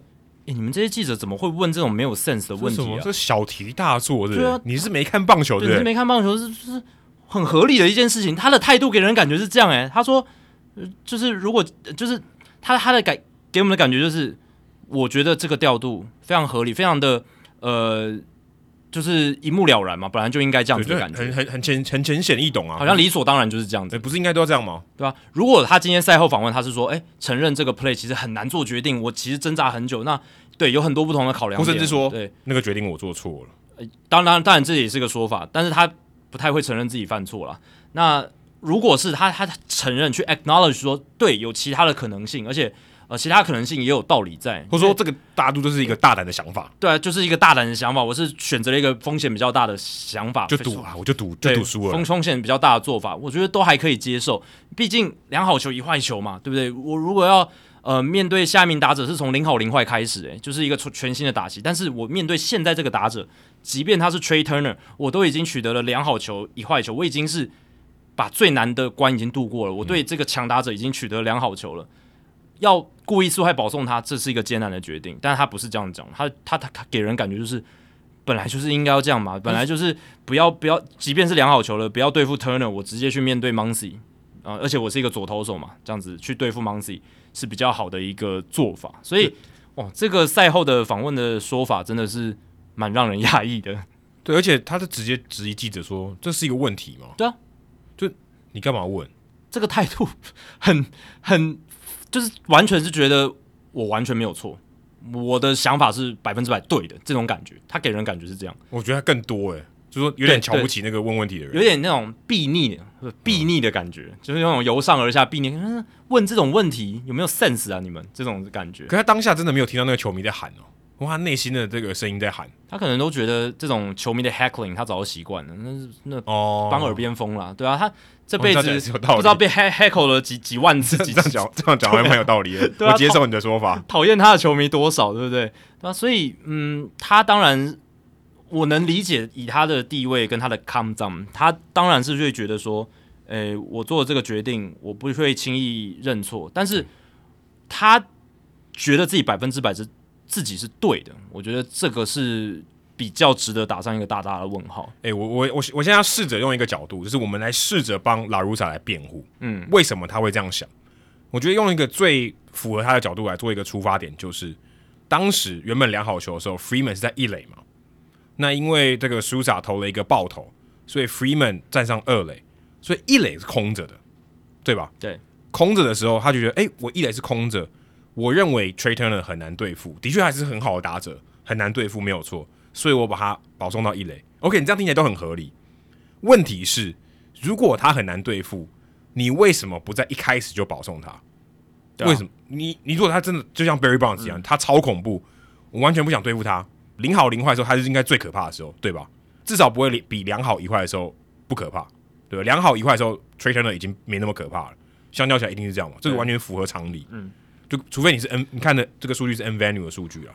对，但这件事最大的关键就是因为本来 Freddie Freeman 在一垒上。对对啊，那没有没有空的垒包。对，如果今天他呃，假设他如果今天是在本原本就在二垒好了，搞不好他真的会直接保送他。对，这是很有可能的。因为听起来就好像没有那么不合理。对，因为如果原本一垒垒包就是空的，那按照拉鲁萨的他这样子的一个。战术调度的逻辑的话，那他肯定是会保送，故意出来保送 Trey Turner 来面对下一棒的 Muncy，然后把一垒垒包填满。对，然后再就是 Muncy 今年的打击状况真的蛮落塞的，哦，非常糟糕，非常落塞。然后你又刚好是左投对到下一棒 Muncy 又是左打，直觉上是比较合理的。可是 Muncy 其实打左打也没有打得比较差，甚至苏萨解决掉右打者能力比解决到左打者能力还要更好。所以其实如果他有去看他的数据的话，有看他的报告的话，他也不会做出这样的决定。对啊，而且老实讲，苏萨他的这个数据的样本也没有很多，他今年才刚上大联盟，刚上大联盟。然后我觉得啊，其实苏萨他就是一个很 average 的左投后援投手，他球速没有特别快，均速九十四英里，然后滑球两种球路而已，所以就是速球跟滑球的搭配。他在呃小联盟投的也是就是没有没有到那种哦超级 top prospect 那种超超强的数据，上大联盟之后投球的经验没有很多，我们姑且就把它当做一个。average 一般般的牛棚左投，对不对？一般般牛棚牛棚左投，那他对上左打者，当然一定有 platoon 的这个优势，一定有一些有一些。可是 Max Muncy 他是在大联盟打够久的一个球员了吧？对不对？已经好几年了，对他的样本够大了，样样本够大。他生涯在那个 moment 的时候，面对左投手的 WRC Plus，就是加权得分创造。这个值是一百三十二，比联盟平均好百分之三十二，也也不意外。他因为还蛮，他是一个蛮好的打者，至少在今年之前。然后对上右投手 WRC Plus 是一百二十五，所以其实老实讲，还比他面对左投还低耶。对对啊，所以代表他至少在这个数据看来，他在面对到左投手打的不会比右投手差。对，你可以讲 Max Money，他其实没有很明显的 Platoon Splits，他面对到左投跟右投，他并不会。打击成绩落差太大，我们先这样讲，不一定是他真的对左打就左投不不一定对左投就是打的一定比较好，但是至少我们可以讲说落差没有很大，没有明显差异，对，没有明显的差异，而且他就是一个蛮好的打者哦，你你就是可以这样子，但你只能看他今今年就是落赛，对你只能说哦，对了，他在那个时候那个 moment，二零二二年赛季打击率一成五零，上垒率三成二七，长打率点二六三。还是有很好的，还呃还是有不错的上垒率，因为他的保送选的非常多，他保送率非常高。可是他今年的打击率还有整个击球的状况是呃有点差的，应该说非常差。可是老实讲，Mac Muncy 真的有那么差吗？我觉得也不至于，我觉得就是一个比较大的低潮。那他今年三十一岁，要瞬间忽然之间一个球季之间一个休赛季，马上就变成一个 below average。这么多的低于联盟平均水准那么多的打者，我不相信。就有除非就是受伤了。对，而且道奇队还愿意继续把他摆在打线里面，代表说他们还他们知道这个球员。对，他们而且而且他不是代打哦，他是先发，先发的先发。对，所以道奇队也不是白痴嘛。道道奇队我们刚我们刚才跟称赞他们是走在那么尖端的球队，他们还是信任这个球员他的打击能力，嗯、对不对？我至少他可以上垒。当然你说，哎，去年他们也让 Cody Bellinger 打了那么多，然后 Cody Bellinger 打那么烂，但是今年 Cody Bellinger 至少。有进步嘛？嗯，虽然还没有距离他 MVP 的水准还是很远，标准有点低，可是至少他有回来，嗯，就有回来蛮多的，就是至少有接近 average 的这个水准。那 Muncy 我觉得在那个当下也不是一成五零的打者了，我必须老实讲，我我觉得不是。你看他，你看他过去的累积的这些历史数据、大样本的数据，还有就是他的 projection，他的一些预期的数据是不会那么糟糕的。那好，你刚刚讲，我们先来帮拉鲁萨说一些话嘛。那其实有一个数据是可以来支持拉鲁萨这个做法，就是最近三年，就是二零二零、二零二一到二零二二年，Trey Turner 他在两好一坏对左投的 WRC Plus 是一百七十六，在全联盟全联盟同期就是这三年来至少累积在这个状况下至少累积三十个打击的打者当中，全联盟排第二，等于是三百多个人里面跟第二高。跟这个逻辑就跟 Emmanuel 一样，就是 OK，那我上场。先让我良好一坏，好不好？你们就先我，我就让你良好一坏，我居居于下风我也没关系，因为我那时候最强。所以 这个，如果你要看这个数据，你会说，哎、欸，那很合理。哦，Trea Turner 是这三年来在这个情境下打打最好的，几乎是数一数二的打良好一坏就是王者，而且是面对左投手，面对左投手的时候。嗯那 Trey Turner 他本身也是一个安打率很高的打者嘛，他本是啊，他他真的是，他跟 Max Muncy 是形态几乎啊、呃，就是完全大相径庭的。我说以一个强打就是厉害的打者来讲，他们真的是两种不同的类型，不同类型啊。Muncy 就是大量选球嘛，嗯、然后猫中适合他攻击的球路。那 Trey Turner 是他好球带可以放的比较宽，他的这个球棒控制能力非常好，然后他速度很快，速度很快，Muncy 几乎没有速度可言。对，然后这个 Muncy 的巧打能力也很强，这样子，对，确实是不一样。而且我刚刚讲那个数据，对不对？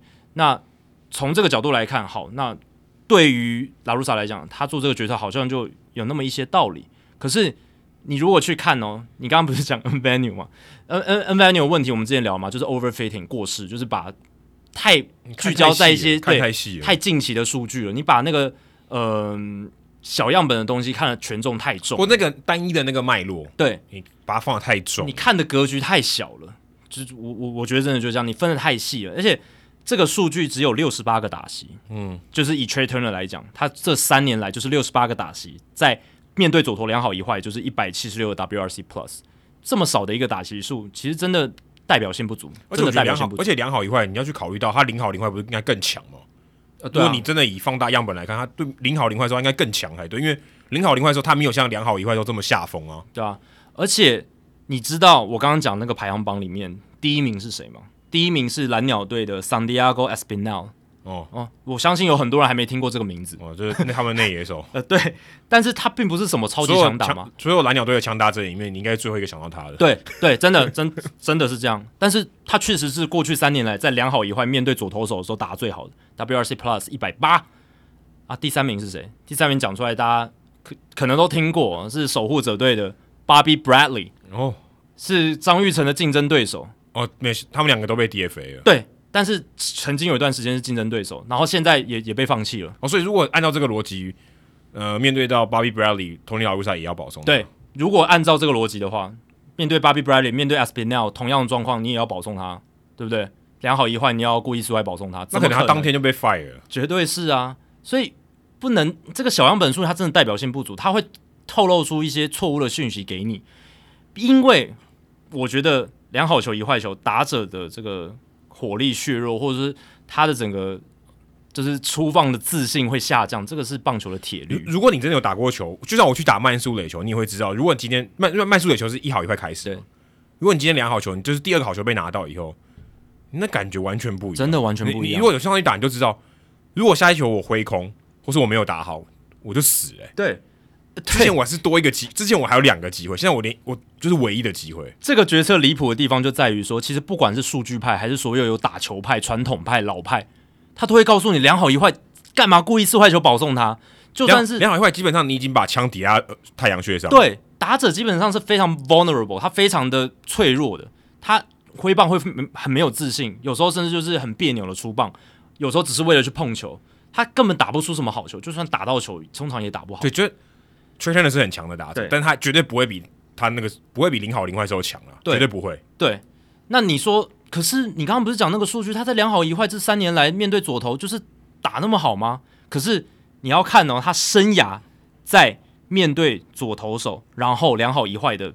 打击三围是两成五八的打击率，三成一零的上垒率，长打率是点三九，代表你还有百分之六十九的机会可以解决解决掉他。对，而且比起他比比起他生涯平均的打击火力差好多好多，他根本他在良好一坏面对左投的情况下，生涯的大样本就不是一个我们心目中 Trea Turner 的那个打者。对对啊，就是一个也了不起，是一个平均的打者。对，了不起就是一个刚刚好平均。你放弃掉六成。九的机会让他变零，这很蠢哎，非常非常愚蠢啊！就是你说放弃掉百分之五的机会，说好，那我就让他归零，也就罢了。百分之六九代表你已经很有把握了，相对起来是很有把握。这就是棒球的铁律嘛，就跟多一个好球，打者一定会比较不利，是一样的道理。嗯、那你今天两个好球，苏萨已经把最难的关过去，他已经面对 Turner，他取得两个好球了，然后最后你把他直接故意出来保送，然后。你要从零好零坏开始面对 Max Muncy，哎，我要跟拉鲁萨提醒，这个故意出坏保送不会让你把这个良好一坏带到下一个打者，哎，你下个打者还是要从零好零坏开始啊，对不对？不过他这个情境哦，有一个我们刚才有提到的，就是在六局上班，嗯，如果今天白袜队是一分都不想掉，然后在最后一局，那这个调度还算合理。对，其实 FanGraphs 的 Ben Clemens 他有去用他的 model 去算，他说其实如果今天是平手局面九局下半的话，因为真的不能丢那一分，因为 Turner 那一分就不重要，Freeman 那一分比较重要。没错，就只有二垒上那一分。不管你有没有平手，反正你就是不能掉那一分。假设你你的你的决心就是不能掉那一分，不管是被追平还是最后就是再见分，是有道理的。这个决策会有一点道理，但是你说差距会很大吗？其实非常细微，没是差差不多。你也许是守备时候比较好守一点，因为对呃一二三垒都封杀。对对，就是你把垒包填满嘛，就是那个封杀的条件就构成了。对，那这个是。唯一就是，如果拉鲁萨做这个决策会有道理的情境，对对对，但，但是他的情境不是六局上，而且你落后两分，你根本没必要。Why? 如果今天你领先一分，说我就是要守住这一分，对我怎么样也不能掉，不管任何原因，那好好好让你守住那一分。但也没有，你现在落后两分，你干嘛要守那一分？对，所以 Ben Clemens 他有去算，就是在那个情境下，就是实际拉鲁萨做那个决策的情境之下，他如果没有呃四坏球保送 Trey Turner，没没有故意四坏保送 Trey Turner 的话。白袜队的胜呃胜率是百分之二十二点九，在那个 moment，那他保送了 Trey Turner 的话是百分之二十一点九，其实没有差很多，没有差很多。可是他故意输害保送的话，白袜队赢球的几率是下降的，对对，下降一点点，没有想到那么多。没有，如果你以这个数据来看，它其实没有那么离谱。对，你认真去算数字是没有那么离谱的，可是它终究是一个错误的决策。如果你认真要去看，就是从他的情境。还有客观的条件来看的话，对，所以如果你当下最后 Max Muncy 是被解决掉，人、嗯、家觉得哦，OK，你做了一个稍微反直觉，嗯，或者反一些棒球尝试的操作，好，好，就这样吧，对，That's it。但是就 Max Muncy 打一个三分打点全垒打，让你变得非常难看，那你看起来就非常的愚蠢，对，因为就是把一个呃，基本上你有百分之六十九机会会成功的东西，变成直接归零，而且掉三分。对，但老实讲，这个两，因为我们刚刚讲那个几率来算的话，两者没有差那么多。可是我觉得这一个决策调度哦，比起那个 Joe Madden 的故意四坏保送在满垒的情况，这个是稍微比较，你还可以去帮他稍微辩护一下的。那个 Joe Madden 是我实在想不到任何的理由去帮他做辩护，满满垒故意四坏保送。对，所以呃。拉鲁萨这个当然，他赛后的面对记者的这个回答态度是让人觉得诧异。可是至少他做这个决策，并不是说真的是太荒谬了。就是你还你还可以帮他呃说一些道理在，而且老实讲，这这个决策的做与不做差异几率上没有差。对，如果你几率上看没，可是 Kimochi 差很多。我觉得对于球迷来讲，他想说你在干嘛？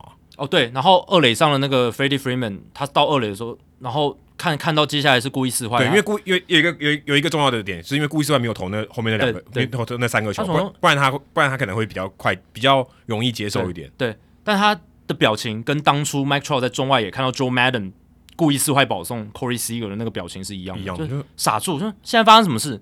基本上喜欢下面警醒，就是因为 那个故意四坏那个那个决策，然后到他执行这个很时间很短，所以他真的来不及反应。他说我是不是？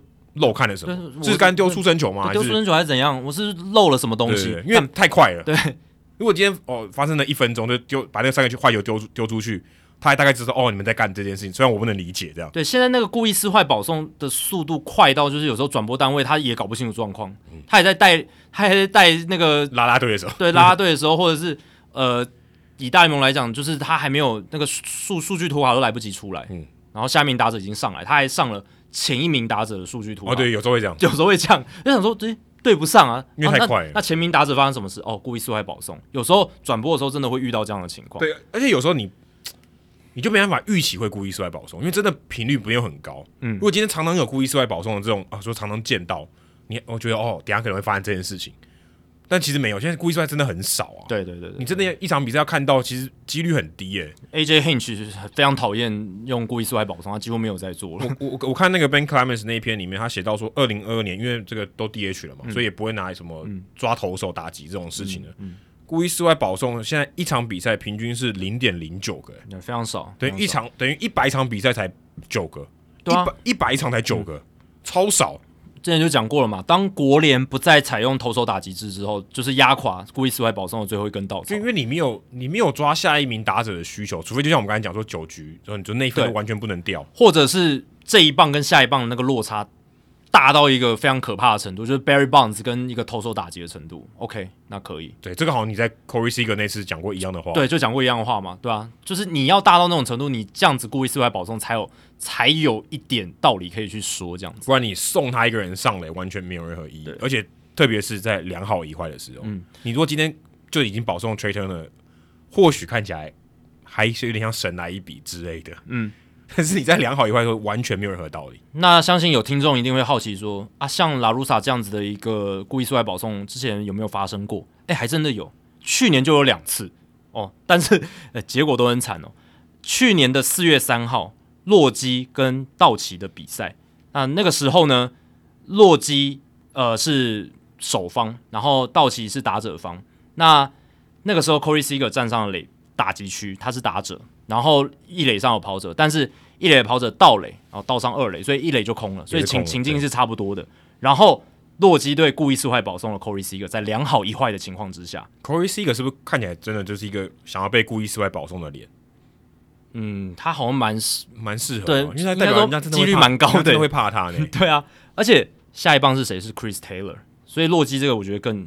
蛮瞎的，嗯、因为 Chris Taylor，我记得他去年也没有打的不好，他去年也是蛮好的，至少比今年的 Max Muncy 好了。对，应该是要抓一个那个左右打的 platoon 啊。对，对对对，因为 Seager 是左打嘛，然后 Taylor 是右打，所以当时应该是右投手。对对对，然后四月十六号的时候，双城队在良好球没有坏球的情况下，哦投了一个爆头，所以让原本一垒上的跑者上到二垒，然后他们故意四坏保送了打击区的 Mike Trout，在两好球没有坏球的情况下，保送了全世界最强的打者。OK，好像有那么一点点道理，而且而且也是一个爆头。对，我觉得因为爆头是比较没有预期的。对，然后接下来他们要面对谁？Justin Upton，这个比我觉得刚才哦，这应该是三个里面最合理的。对对对，最合理 就是落落差真的蛮蛮大的。嗯，Upton 真的是已经是蛮糟糕的一名打者。那嗯，对，但是保送之后，Taylor 跟 Upton 接下来都打了长打。呃，Max Muncy 也加入他们的行列。对，所以至少这三次，最近的这三次，结果都很惨。那你应该可以把这个数据拿给拉鲁萨看啊，他应该也会相信。当然，对，当然你说只是三个三个案例，能不能具有代表性？我觉得是没有了。可是这一种的故意摔的保送实在太少了，而且真的，我觉得那下一棒打者应该觉得有点不爽。一定会啊，看不起我啊，看没有我啊，嗯、对吧、啊？哎、欸，而且你看，其实如果今天我们就回归到实务面，我们再来讨论说故意撕坏，我我宁可丢三个坏球给他，让他看会不会挥棒，我觉得都比故意撕坏还好。嗯，我我说我就、我就闪你，我说好，你很你很强，我好怕。那我就丢，我就三个都我都不不丢进好球袋，看你要不要挥。对，挥到算我算我赚到，你没挥，结果一样。你你没挥，对啊，算你厉害嘛，你选球够好。哎、欸，现在的投手，尤其后援投手。变化球很犀利的啊，啊，对啊，即便是苏仔，我们刚刚讲 average，他滑球也很强，他的滑球均速八十七英里，就算他是一个 average 的后援左投，现在的 average 的后援左投，他的那个变化球也是很好的，对对啊，所以他怎么上大联盟？对啊，连丢三个滑球嘛，连丢三个 back foot slider，看要不要打？对啊，看要不要打？我我没丢进好球袋，结果一样，OK，搞不好第三球他就忍不住了嘛。而且说真的，如果他最后是这样子，就投三个坏球给他，然后结果是一样，拉鲁萨根本不会被骂，对啊。不会，就我就出场就是没投进去，我也没我也没办法。而且对啊，我就是投闪一点而已，投投闪一点啊！我我没有我没有举白旗投降，我还是 competitive pitch 嘛，嗯，我还是这个滑球是有引诱性的，就是虽然我就投开一点，我投的闪一点，我不想让你打，我投的开一点，我不让你打到，对，你要不要挥是你家的事。转播单位也会，这些主播球迷会觉得，哎，这个决决策是合理的。对他，我怕他稍微，当然是有点保守的一个策略，可是。至少他是有道理在，你还是我可以确定会抓到他，我可以确定他一定不会被骂，一一一定不会了，这个不会被骂。这这种就是很 baseball 的 play 嘛，就是。但是如果你故意失外，你直接举白旗，就是就是会被骂。虽然结果是一样，都要强调，重点是他结果是一样。但是你这个做这个的策略执行的这个结果是执行的动作是不一样。因为我觉得这中间最大的差异就是故意失外保送，它是一个 non-competitive 的行为。你你连 put out a fight，你你连去稍微试一下的这种心态都没有，这个。这个在球迷或者在那种美国文化里面是蛮糟糕的一件事情。刚、哦、讲到说，像 GM 他们开除掉总教练，好像也是一样的道理。我就是要做一点事情。对啊，对啊，对啊，我至少要 put out a fight 嘛，就是我至少有我试着嘛，我有挣扎，我就拼拼看嘛，我有挣扎。对啊，我有 struggle 一下嘛，我，我不要啊，算了，就烂，然后就让他烂到底啊，管他的。对，十十二连败没关系，二十连败也可以，OK 的。那接下来下一个问题就是，拉鲁萨有没有可能被 fire？哎、欸，这一一年如果有三个球队。低于五成被 fire，这在季中也应该也是第一次了吧？至少近期我没有看过。近期啦，近近期应该是第一次，就是很难，可能二二十几年前可能有，但是近期应该很难。这个这个真的太少见了。对，我觉得这个我觉得可以跟天使来做一下对比，就是天使炒掉了 Joe Madden，那那个十四连败里面，Joe Madden 要负的责任其实没有那么多嘛。我们刚刚已经讲了，就是他要负的这个战绩的责任。当然是有，但是政治责任居多。但十四连败真的很大一部分真的是运气不好。对，我觉得他天使队正好是遇到一个所谓的 perfect storm，就是很多不利的因素刚好都在那个时间点发生。Mike Trout 打特别烂，对，大谷翔平打的也不怎么样。Trout 陷入二十六支零，生涯最长的连续完打打数。然后忍动又受伤，忍动又受伤，Taylor Ward 受伤，这个非常严重。忍动跟 Taylor Ward 的受伤，加上 Mike Trout 的。低潮是打击面，他们陷入到了一个很大的劣势。你要不输也难，你总教练再强都没有用。而且不止打击嘛，他们先发投手算是回归均值了嘛，因为他们开季的那个先发投手群，老实讲，我觉得是有点 over their head，就是有点表现的太好了。因为你说 Lorenzen、Syndergaard、呃大谷，然后 Sandoval、Sandoval，然后还有一个 Demers、Reid Detmers，里面五安打。老实讲，里面我觉得真的投球实力比较强、压制力很好的就是 Sandoval 跟大谷。嗯。那 Deadmers 我们已经讲过了嘛？他虽然在小联盟三振力很好，可是到大联盟之后不知道为什么他是就球速就不够快，然后变成一个非三振型投手。Lorenzen 他才转转回先发这个位置，对不对？嗯。他之前长期都担任中继。今年如果天使队选一个东山再起奖，他应该得主。你说 Lorenzen 对啊，应该是吧？东山再起奖，但他之前也没有到跌到多谷底嘛，哦、他只是变变成一个中继投手，对不对？他是有.对对对。那那个 Noah Syndergaard 他已经不是雷神了，嗯，他现在要叫什么啊？因为他他已经没有速度了，他他最快这两年他伤愈归队之后最快就投到九十六，而且那是 Max Speed 最快，均速是九十四，嗯，所以球威下降，他已经变成了一个 K 九值五点八的投手，对不对？这个数字讲出来，相信大家吓一跳。真的，他现在三三阵砍半。你有看过复仇者联盟雷神在那个就是他们输给 Thanos 以后，是那个就那样子啊？哦，就就，就变成落魄的样子，对啊，就很落魄的样子。哎、欸，真的，现在落魄雷神，对啊，嗯、所以等于说先发投手表现算是有点回归均值，到他们该有的一个水准。然后就是，然后加上刚才讲的那那那，那些野手的状况，所以是一个 perfect storm，造成他们。十次连败，所以他们能拿到这个在五成胜率十场以上，然后一路溜滑梯，也就是一个回归均值的一个结果。对，那白袜队现在的情况是，他们现在战绩也不好，也是五成以下，也是五成以下。但你说 拉鲁萨要负多少责任？我是觉得也没有很多，因为他们就是伤兵。诶，Eloy Jimenez 不知道第几次受伤，而且是受大伤。诶，他跟他跟 Boxton 比，不知道谁比较玻璃哦。但但有的拼，有的拼。Buxton 强的时候很强，Himenez 强的时候没那么强，没没那么强，因为他没有手背跟跑垒的价值。差很多。对，但是他们两个就是好像很容易动不动就受伤，玻璃程度呃蛮高的，嗯，或者说运气也蛮差。哎，可是说真的，Himenez 那种打法，照理讲不应该那么容易受伤。哎，Buxton 那么拼，对啊，Buxton 受伤我还觉得可以，还可以理解，你就太拼了这样。可是之前他也那个 Himenez 也是去在春训的时候撞到墙嘛，哦对啊，然后造成他那个胸肌，哦对。对，所以某种程度上也是因为拼，可是。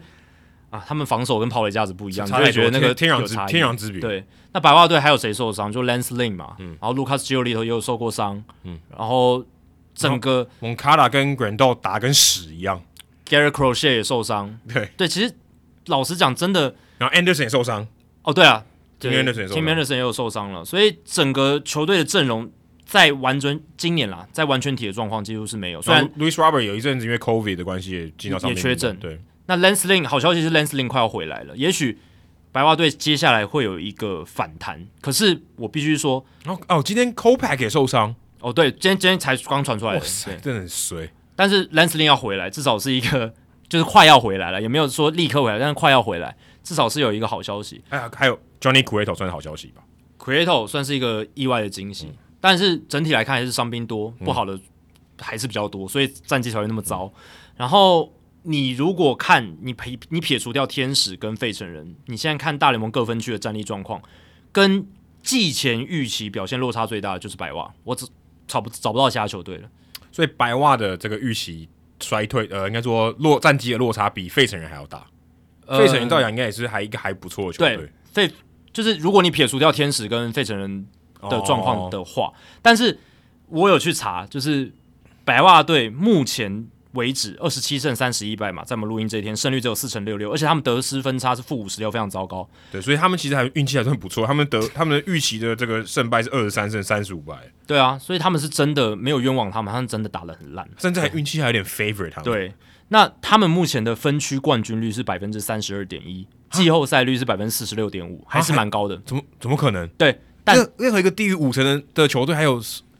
还有这个分区冠军百分之三十二几率，所以你就知道他们阵容的体质有多好。就是那些像 Louis Robert、像 Tim Anderson、像 Lance Lynn、Giolito，现在你去定场都看不到他们。对，但是有 Giolito 有有上场嘛，嗯、然后 Lance Lynn 也快回来，那他们这 projection 是会预测他们回来的。嗯、所以他们在 projection 里面，他们是还是有蛮好的一个阵容，而且可能也不认为 Moncada 跟 Grandal 会烂一整季。对，不会，他们不是那么烂的打者，嗯、会有有一些触底反弹的机会，这样子。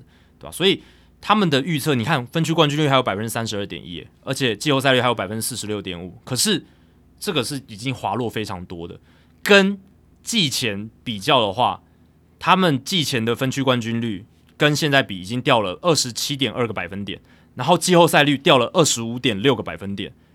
分区冠军率他们是全联盟掉最多的，就是跟所有其他二十九队相比，啊、完全可以理解，掉最多。然后季后赛率掉二十五点六个百分点，是全联盟第二多，仅次于谁？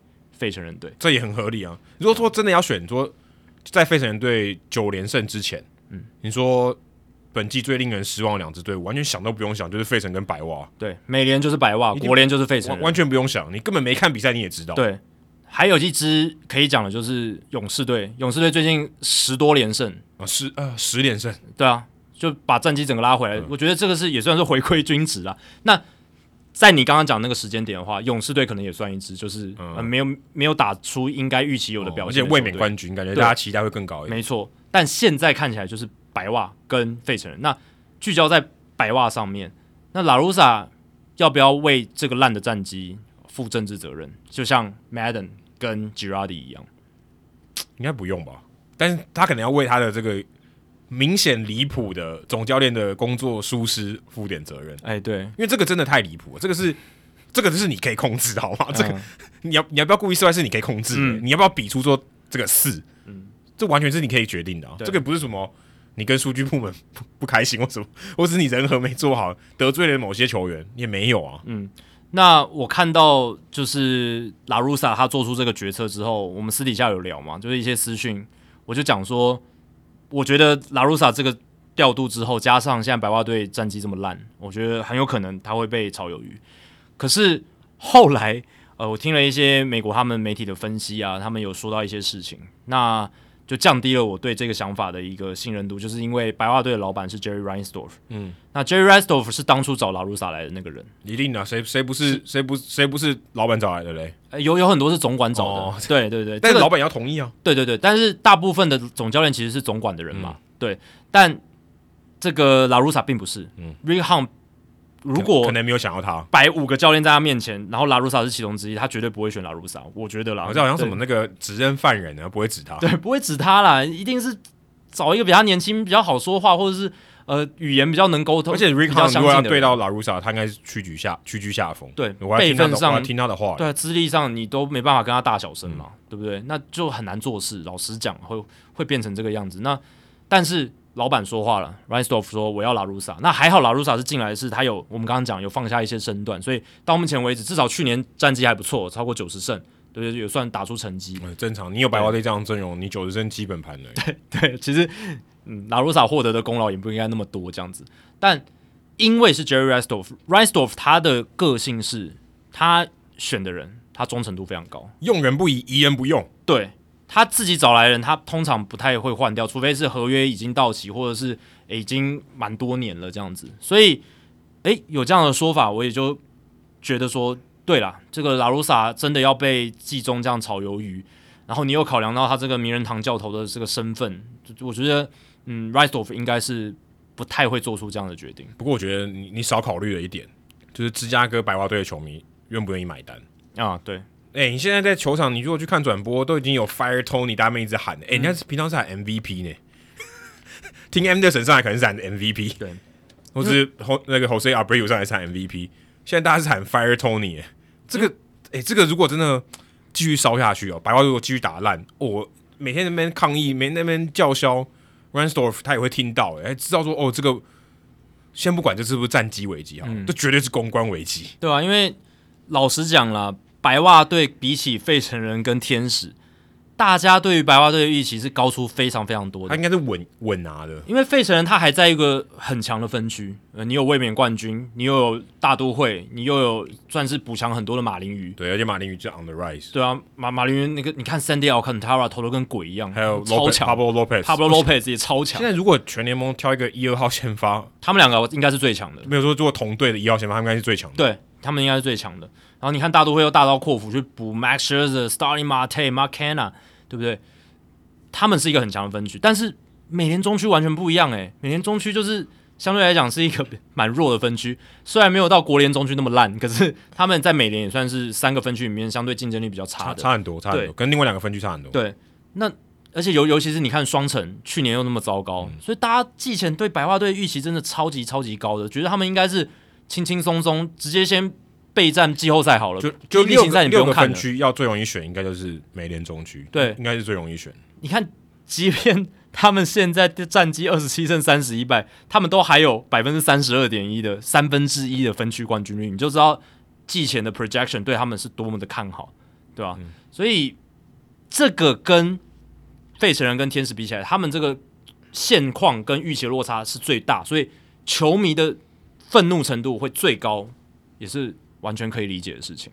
而且这个愚蠢的策略以后，大家就会放大，会就有个失利点啊。对对对。哎，以前我不知道说什么，对吧？大家受伤也不能怪拉乌萨。哦，现在有了失利点了，嗯，我就狂骂，对，啊、现场骂这个真的很难听啊。因为去年还有那个 Yermin Mercedes 的事件嘛，嗯，对，就是嗯，但 Mercedes 但 Mercedes 太小牌了，对，太太小牌了。他如果大牌一点，像 Tim Anderson 那种，那这个就就这个这个火的可怕了。但毕竟也是不挺球员的一个案例嘛，嗯、对不对？那嗯，拉鲁萨做的这些事情，其实新闻报道都蛮大的，而且那个发酵都蛮大，所以球迷留下很深刻的印象啦，这个是不可否认的事情。嗯、那这些东西就是你讲的所谓草根发起来的这些球迷的愤怒，会形成一个公关上的一个对球员球队来讲不好的影响。就大家不想经常看球嘞，不想经常看球是一个很可怕的抵制。哎，假设啊，嗯、我先不确定，但是你看到现场这边喊，你就知道这个气氛一定不好。对，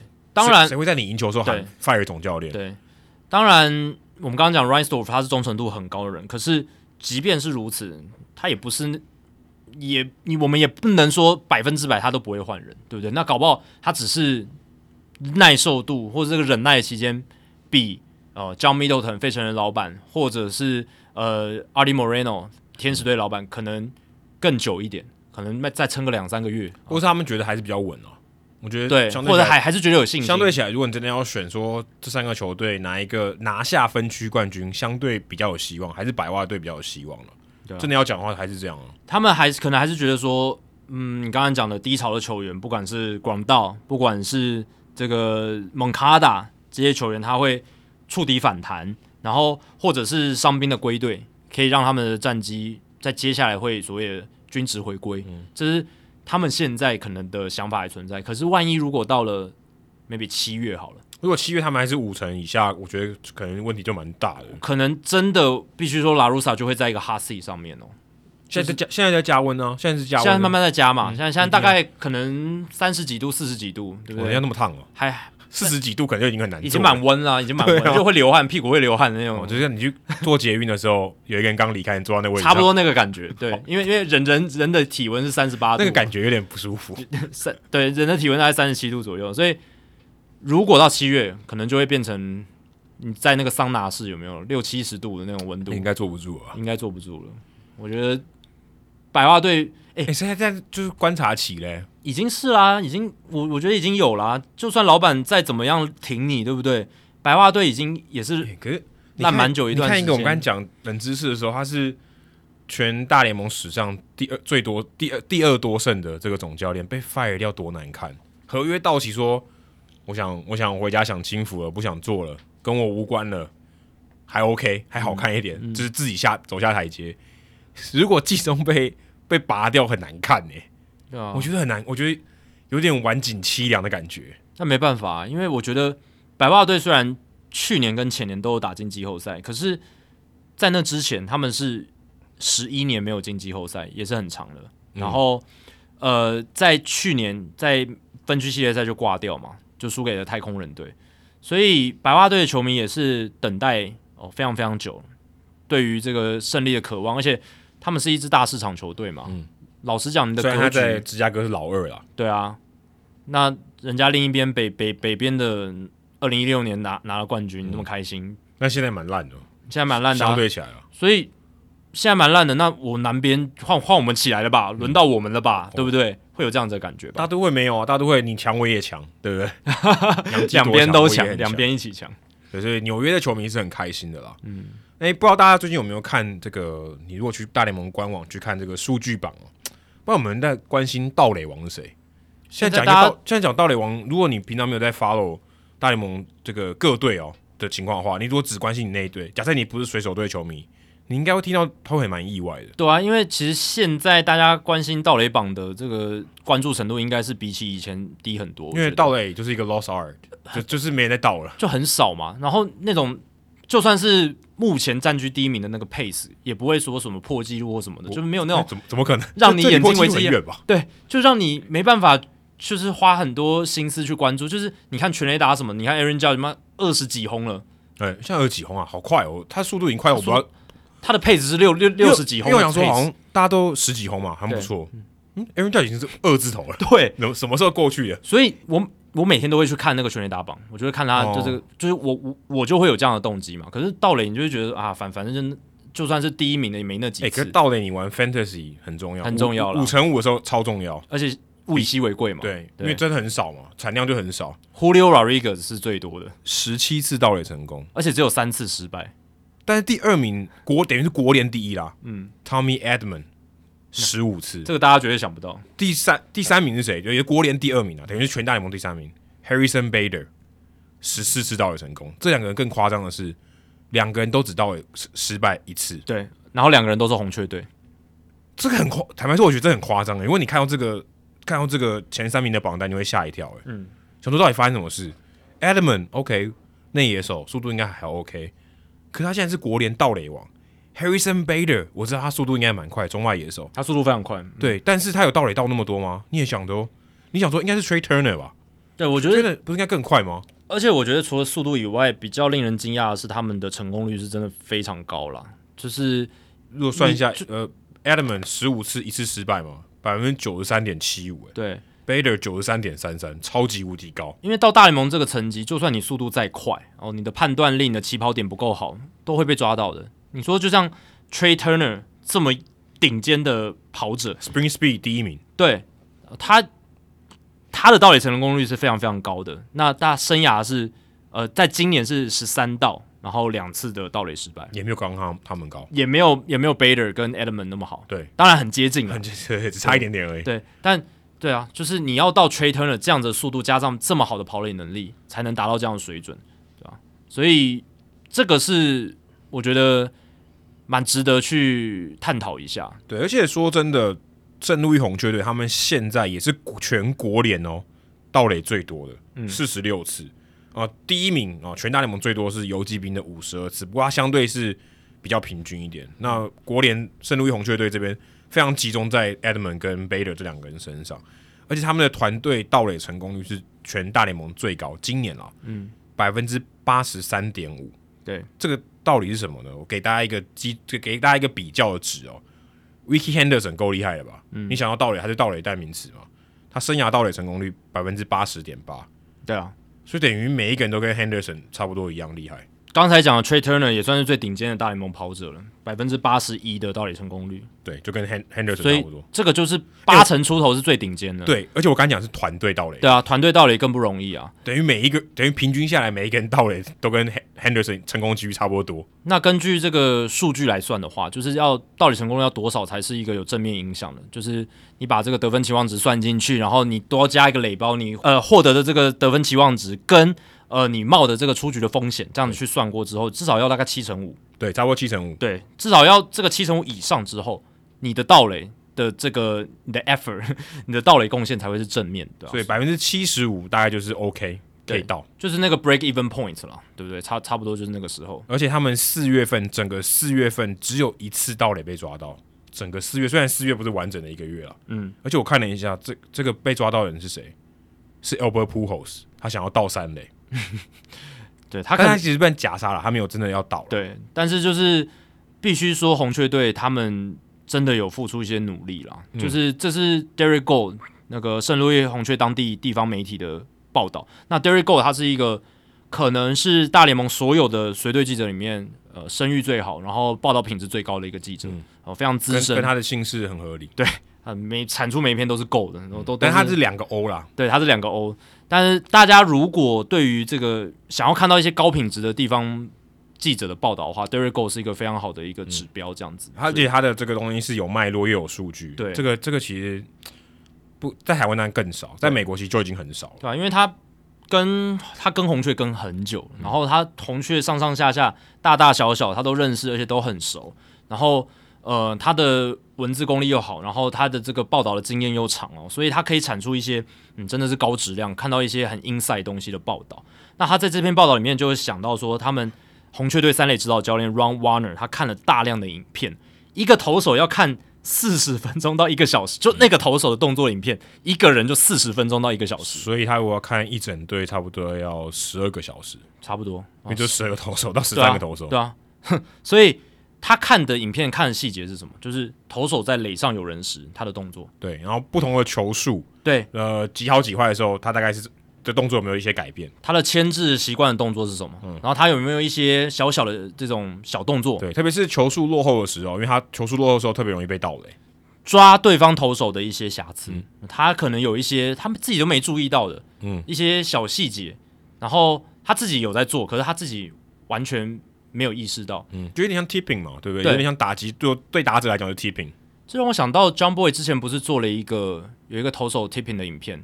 哦，是谁？我忘记是哪一个投手了，嗯、但是是 John Boy 抓出来的哦。然后他还去就是告诉那个那个那个，就怎么讲？就是他这篇报道，他他他做这个影片之后，嗯、然后让让那个投手有投投投手知道这件事情。哦、然后查一下，还还有就是蛮蛮多的那个讨论的。Alvin Rodriguez，对对对对，他名对，那最最近的事情，最最近的事情就是 Elvin Rodriguez 那个事情，John Boy 他自己观察。这个 Rodriguez 他的投球影片，然后抓出他的 tipping 的动作，嗯，然后但是 Elvin Rodriguez 本人他其实不知道，正正常吧？tipping 就是这样，就是你在你完全不知道的情况下做的一些动作吧？对，然后是好像洋基的打者 pick up 了，嗯，所以那场比赛 Elvin Rodriguez 被打得很惨，嗯，然后反反倒是 John Boy 把他抓出来，甚至不是呃随队记者或者是他们那队他们那队对对那队自己的教练等等。那这边讲的就是红雀队三垒指导教练 Ron Warner。他用这样子算是，这也这也不算土法炼钢，这算土法炼吗？这就是很认真，对不对？就是因为这种东西，我觉得你说要用很数据的方式去研究，或者是你用那种就是投手的动作追踪，然后去把它标签化，然后哦，这个好像有点太有点太过了，对不对？可是他可能会记录说他 set 到他出手多少秒，对，然后去算说哦，我有多少秒，例如说跑、嗯、跑动需要多少秒嘛。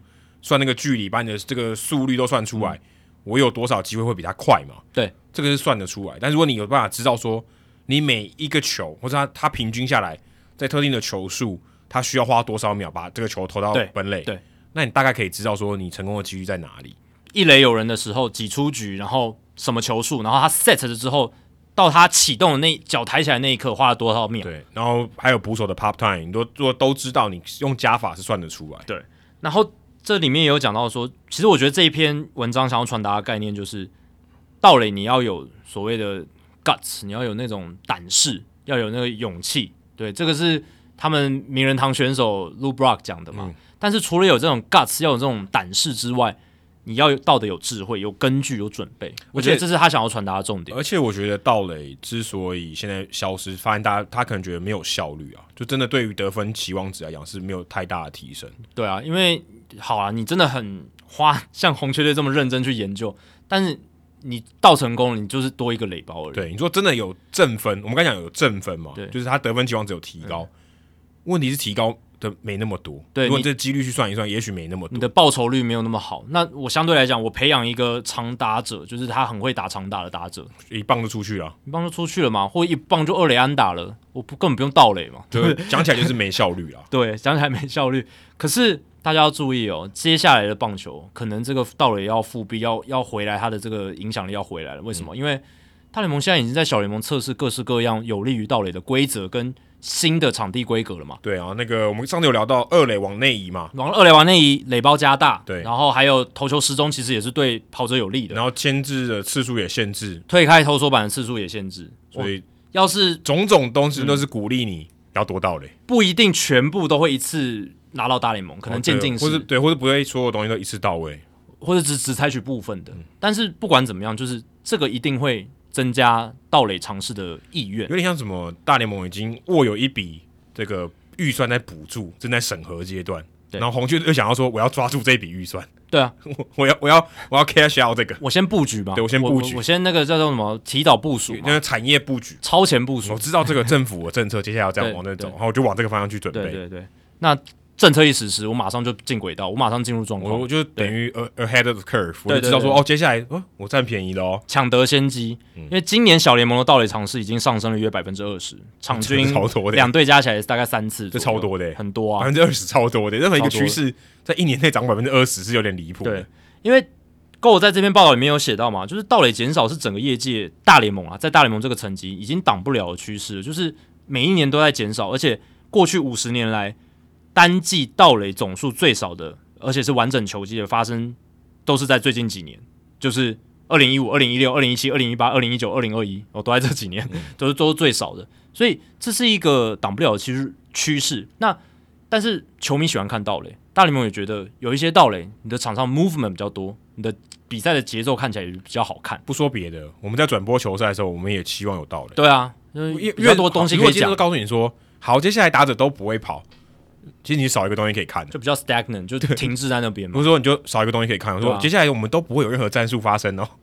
但我觉得很无聊，很无聊，对啊。那这个趋势要怎么扭转？就是你要做规则或者场地规格的修改，才能去扭转这个趋势。所以这也是为什么大联盟要开始在做小联盟做这些实验，做这些尝试。那我是觉得，呃，投球时钟应该很很快就会到来了啦。嗯、垒包加大也是会。那牵制跟推开投手板这个，我觉得可能还要再多多花一点时间，让选手去做适应。然后在小联盟先做一些适应，然后更多的一些数据样本。但总而言之，就是啊，盗垒未来可能会嗯变得比较多，那球队也要做好准备。而且我想到一个、哦，这个我觉得跟建军的这个方式有点关系。有啊有啊，你看红雀队防守很好嘛，那防守很好，有一部分你速度是有帮助你防守的。对。那如果你今天要有 power and speed combo，这相对是难的嘛？的。你要有这种要有这种这个打者是相对是难。好，那如果我今天有办法把一群很有速度的跑跑者。让他们发挥他们极大化的优势。他们不但防守好，垒间有破坏力。我从一垒安打变成长打嘛？对，我如果到二垒就变长打，相对是长打的结果。嗯，诶，这个搞不好也是这种策略。对啊，你看，我其实这个有点像光谱两端，另外一边就是费城人。对啊，反过来啊，对啊，费城好，我就用全垒打轰垮你们。防守我不在意，没关系。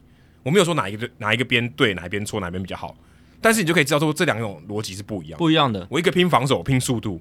然后我拼战术运用，所以能不能极大化你在盗垒上的一个优势，跟球队的阵型有非常非常大的。所以我觉得这是好看的地方。如果今天大联盟的阵型都长得跟费城一样，或者大家都一样好了，不要不要说费城，不要说跟费城一样，但是费城我觉得是比较比较符合这个效率极大化的一个样本。嗯，我就轰垮你这样，因为我现在最会轰嘛。对。那如果今天有一种别种方式来看，哦，那其实会很好看。你讨论的方式就很多种嘛，光阵型配合的适合什么样的？优势，你去做极大化，嗯、去做设计，去做发挥，因为费城人不可能跟你在那边练盗垒了，不可能的，就是没有意义啊，没有意义啊，因为选选手都不是速度都不够嘛，不会盗垒。嗯、但红雀队有这个本钱，就是因为他们防守好的球员多，而且运动能力都很好。泰勒欧尼尔速度也超快，对，速度也很快，他是这里面他是全队最快的。然后 Armando Sosa 其实也是一个运动能力不错的。Edman 跟刚刚讲 Bader 已经不用讲了，他们本来就是这个，哎，你知道最领先。如果他们都先发，其实速度真的超快，很快啊！而且还有 Paul Goldschmidt，Goldschmidt 算是一垒手很快的，一垒手算速度不错。当然这几年他因为受伤的关系，可能盗垒尝试没有那么多，但他有速度啊，他成功率是好的，嗯、对不对？然后就你讲的有速度，有一定的速度。然后还有他们现在有一个工具人叫 Brandon Donovan，嗯，这个大家可能没注意到，但是他还不错，他。保送选的比三振还要多，他的这个呃挥空率也是算蛮低的。像去年的 Jake Fraley 啊、呃，有有点像，对，他也是一个工具人，可是他是运动能力也不错嘛，嗯、所以才能当这个工具人。所以他们这个阵型就是以防守为优先，然后接下来他们放大这个依据，我觉得他们也是依据他们目前这个阵阵式形态，然后来玩这样的棒球。对，我还有哪一个部分我可以增强？我 Harrison Bader，你说你要练长打，比如一年二十支全 A 打，没办法，没办法，缘木求鱼，这这这对不不太合理，嗯、对不太好，对，就是缘木求鱼，就是你你去做这样的努力是没有意义的。那我就放大他另一部分优势，就是他的速度，嗯，我极大化他的效益，而且他本来就有，对啊，我只要战术，我只要这些呃这个资料情收做的够好，我就有机会放大他的优势，这是他的优势所在嘛。那你说？Tommy Edman 他忽然就可以变单季二三十轰的打者吗？也很难啦。虽然有 Jose Altuve 这种矮小球员，然后轰三十轰的案例，可是不是每个人都是 Jose Altuve。嗯，那 Edman 他有很好的上垒率，很有很好的打击率了，那就是防守跟这个盗垒的价值，我把它提升起来。你看现在 Tommy Edman 他现在在 Baseball Reference WR 只是三点七耶，很扯诶，三点七耶，很强诶。我们球季才打完大概三分之一左右，应该跟领队差不多多了。可能比领豆还好。他他现在是红雀全队 WR 值最高的，比 Nolan Arenado 还有 Paul Goldschmidt 都还要高，比 Goldschmidt 还高。对啊，他是全队最高。哦、Goldschmidt 算一垒，但是 Gold Goldschmidt 的那个打击表现太火爆了。Goldschmidt 二点九，然后 Nolan Arenado 三。你讲到一个重点，Arenado 跟 Goldschmidt 打击这么火爆，但是 Edman 他的 WR 值硬生生比他们高出那么多。但也守卫，可是 Arenado 守卫也很重要，也是三垒啊，对啊。那 Edmond 他是因为防守好，守卫价值高，再加上他有到这个抛垒的价值也很好，所以能够创造这么高的一个胜利贡献度。红雀队的棒球，我是平常是很少在看的、啊呃，我也是蛮少在看的。但是红雀队棒球如果这样讲一讲，其实好像感觉蛮好看的，蛮有不同的特色。对，所以现在开始要常常看，嗯，感觉会看到我觉，我觉得是比较不同风格，对，不同风格。不然真的我是觉得都有点单调，因为呃，我们今年播很多天使的比赛嘛。然后还有可能杨基的比赛什么的，那杨基就是全垒打嘛，就全垒打轰。差不多了吧？天使也是，对，天天使也是靠长打比较多，他们也、啊、没有也没有什么速，就大谷一个人在倒吧，Tyler Wade 吧？嗯，对对，可是 Wade 相较起来出赛机会少，对对吧？所以整体来看也不是什么，就是对，就是靠大谷在倒，速度也不是他们的特别专长啦，对吧？所以看红雀的比赛应该会有。蛮不同的感觉了，嗯，对，会有蛮不同的感觉，至少风貌是不太一样，嗯、这也是我看到这个报道以后才才发现的事情呢。其实我之前没有注意到红雀队盗垒这么多，不过大家听到我们今天讨论这个，应该也可以去看一下红雀队的比赛。如果你今天没有特别锁定哪一队的球迷，或是你每年也许你支持某一队，国联你可以去看看红雀队今年的比赛，应该也是蛮不同的风貌。嗯、再来就是有一个今年不知道大家有没有注意到哦，野手上来关门，关门哦。而且是球队领先的时候的这个情况，今年非常多诶。虽然说非常多，也没有到多多啊，就五次，但是已经是超过前面九十五年全部加起来的次数了。嗯，这个非常夸张，前面九十五年加起来也就五次，对吧、啊？因为以前本来野手投球就少嘛，对吧、啊？然后呃，在领先时候的野手投球又更少，因为领先的时候你不会想乱搞，对，但。我必须说啦，这个你刚刚讲就是在领先情况下上来关门的这种野手投球，今年五次嘛，这个特别多。道奇队两次，红雀队也两次。红雀队就是亚迪莫利娜跟 Albert Pujols，然后道奇队是 Hanser Alberto，一个人就两次，一个人两次，对。然后还有一个是 Donovan Walton，总共五次，他是巨人队。那但老实讲，我觉得这比较像是一个 fun fact，就是一个有趣的一个 fun fact，不是一个趋势。真正的趋势还是野手投球越来越多，越来越多。所以他关门的机会也许有会增加一点。就就就就有这么几次会了嘛？就是而且你看这几场，那个五月十五号 Albert Pujols 是在十五比二领先的时候上来，然后五月十七号 Alberto 十二比二，Yadier Molina 五月二十四号十八比零，然后 Hanser Alberto 在五月二十六号十四比一，六月三号 Donovan Walton 十五比三。这分差都超级大的，都十分起跳。对，所以十八比零也太夸张。如果今天，如果今天是只差六分，现现在现在最低要六分嘛？呃，没对，不管不管领先还是落后，反正就是分差要差六分，你才能上场投，就是野手才能上场投球。除非有蛮蛮多次六分的，我觉得这还值得一提。如果今天五分，你想要举白起来不行，对啊，所以再这样看下来，我觉得啦，这都一样，都是在我看来，我就会把它全部都归类在，就是这就是野手投球。频率本来就变高的一个趋势所在，对，因为我有去再把这个数据调出来，就是我去查，因为 Baseball Reference 它有一个选项是你，就是它这个 StatHead 的工具，它有个选项是你可以勾选 Typically a position player，哦，就是它通常是野手，嗯，哦，那你勾选这个类别的时候，你就可以把像通常是野手的这样子的球员，他投球的这个还有出赛的这个场次都调出来，调出来，对，当然这会包含到大谷。还有 Rick and Kill 这些人，嗯，那我就想说，像 Rick and Kill 跟大谷这种，你要怎么把它排除掉呢？就是通常啦，野手投球上来，他最多就是投一局，应该很少野手投球。如果他是真的野手的话，野手投球他投超过一局的吧？几乎没有吧？啊，几乎很少。嗯、因为通常如果是延长赛投到没人，可能会这样。可是这样的分差应该不会到很大，应该也不会到两，呃，应该说分差很大，所以不会到两局还在还焦灼这样。对啊，而且现在。这两年也没有那么长的延长赛了嘛，对对对啊，所以绝大多数都是一局，大大大部分，所以然后你像大国跟 Rick Rick and Kill 他们都是先发投手这种，所以我就把局数设定在投不超过一局哦。的这种通常是野手的投球这样子，OK，那大概就抓出了所有的这这种比赛，当然不一定是全部，没有到很精确，可是基本上我觉得九成以上都是了。那你去看这个数字。在二零零五年王建民菜鸟年的时候，这样子的野手投球只有一次，一整年大联盟整个赛季两千多场比赛，我一次而已啊，这也太少了吧！所以我记得我小时候看比赛的时候，当有野手投球上来，那个是大事诶、欸。那个头条新闻就是比比吴安达还少，很少啊。如果以频率来看，对啊，是真的是大事，就是哇，竟然这个球队现在派野手上来投球，好新奇哦。然后娘娘子啊，赶快来看这种感觉。可是，哎、欸，可是为什么那么少？这也不太合理哦。因为输大比分，大比分输球很蛮常见的、啊。但以前真的是觉得。真的是要输也不能输要脱输输到脱裤。第一个是以前投手也够用，以前没有那么过度保护投手的心态。哦，以前先发投手投的局数长，然后你后援投手都还够用嘛？你没必你如果先发投手都投大概七局左右，哦、你后援投手顶多用两三个，或长中继上来直接把它收掉。对，就投个两局嘛，就直接收回比赛。你很少说一场比赛用八九个投手，然后用到最后没有人，然后还要用到野手投球的，或者是。呃，就算是大比分领先，或者说你要考虑到后面了，就是后面有比赛的话，说我知道我等下还会，我后面几场还会消耗，所以我要先省。现在大联盟球队现在的调度是越来越趋于谨慎保守，就是说，我说的保守的意思是，他越来越保护这些投手，就是他不太希望连续多天出赛，然后呃，如果之后预期到还有很长的一个 road trip 要打，哦，他就会会会去养生野球的这种概念，或者是说他们。握在手上，他们会很保护，可他们也知道，还后面还有个人顶，可以有个人顶上来。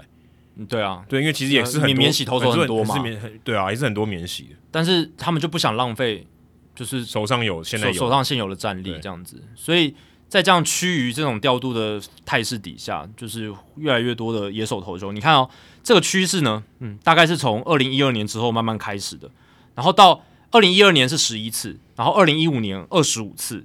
然后到二零一八年，就是开始这种投手的调度越来越多样化，甚至假先发都出来之后，二零一八年是五十八次，二零一九年七十六次，二零二零年不看，因为它是一个太奇怪的赛季。去年八十六次，达到了史上最多。八十六很多诶，八十六次，两千多场比赛嘛，两千四百三十场左右。哦，真的很多，其实是蛮多的。对，八十六次，等于几乎只要 blowout game 就会看到了。对啊。今年三十一次，嗯，很多应该会超过了。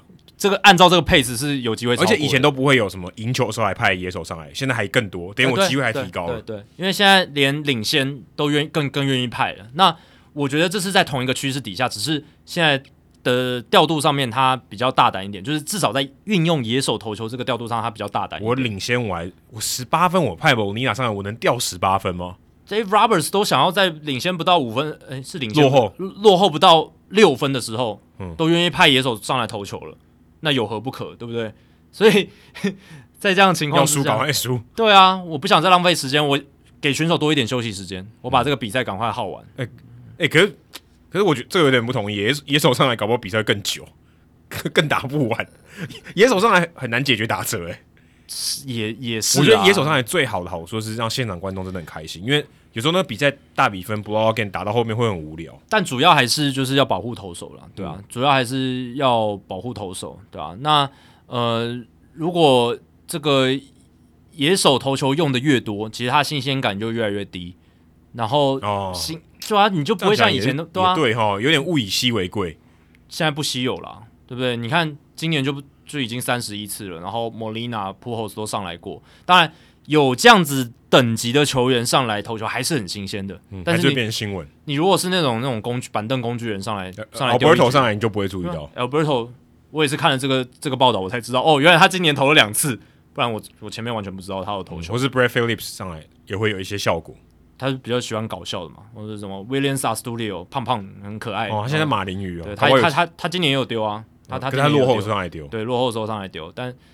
所以，嗯，只是因为这个频率越来越高，然后，呃，大家也不会太忌讳说，我领先的时候，我也派这种野手投球，所以在这个大趋势底下，才会出现说有五场是关门的，就是最后一局让他们投，而且还是领先，领先的时候关门，但是领先十多分，我觉得意义是一样的，都都是 blowout game，嗯，对吧？可以前都没有发生，以前他们宁可不要，我宁可让投手投完，对不对？领先的时候，可能就只是一个，嗯。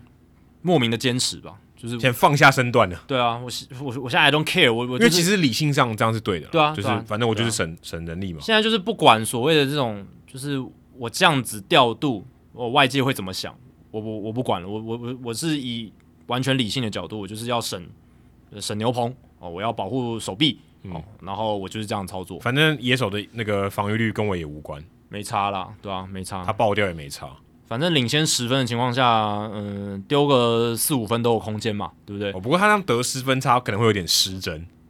对对了，但那个比赛都很少了，所以老真的也对，所以整体看下来影响不会到那么大。对，但这是一个有趣的一个现象。没错，没错。不晓得说，哎，未来会不会也这么多？或者说今年可能就只是一个特别的情况，搞不好以后也会也很常见。以后大家可能不会讨论这个话题了。嗯。但是未来这个是会被压抑的嘛？因为就是因为近年来野手投球越来越多，所以大联盟有这个如果分差没有超过六分就不能使用野手投球的这个规定，嗯、这个已经压抑了一部分了。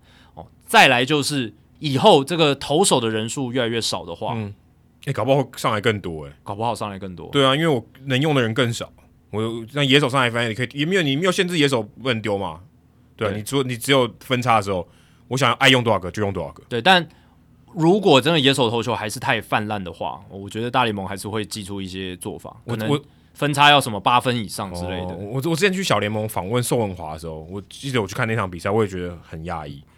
那场比赛，我记得看到第五局的时候，宋文华那个球队领先一分，第第五局哦，嗯、领先一分，对方这场比赛投完，连续派了三个野手上来丢，嗯，对方只落后一分而已哦，派三个野手上来丢。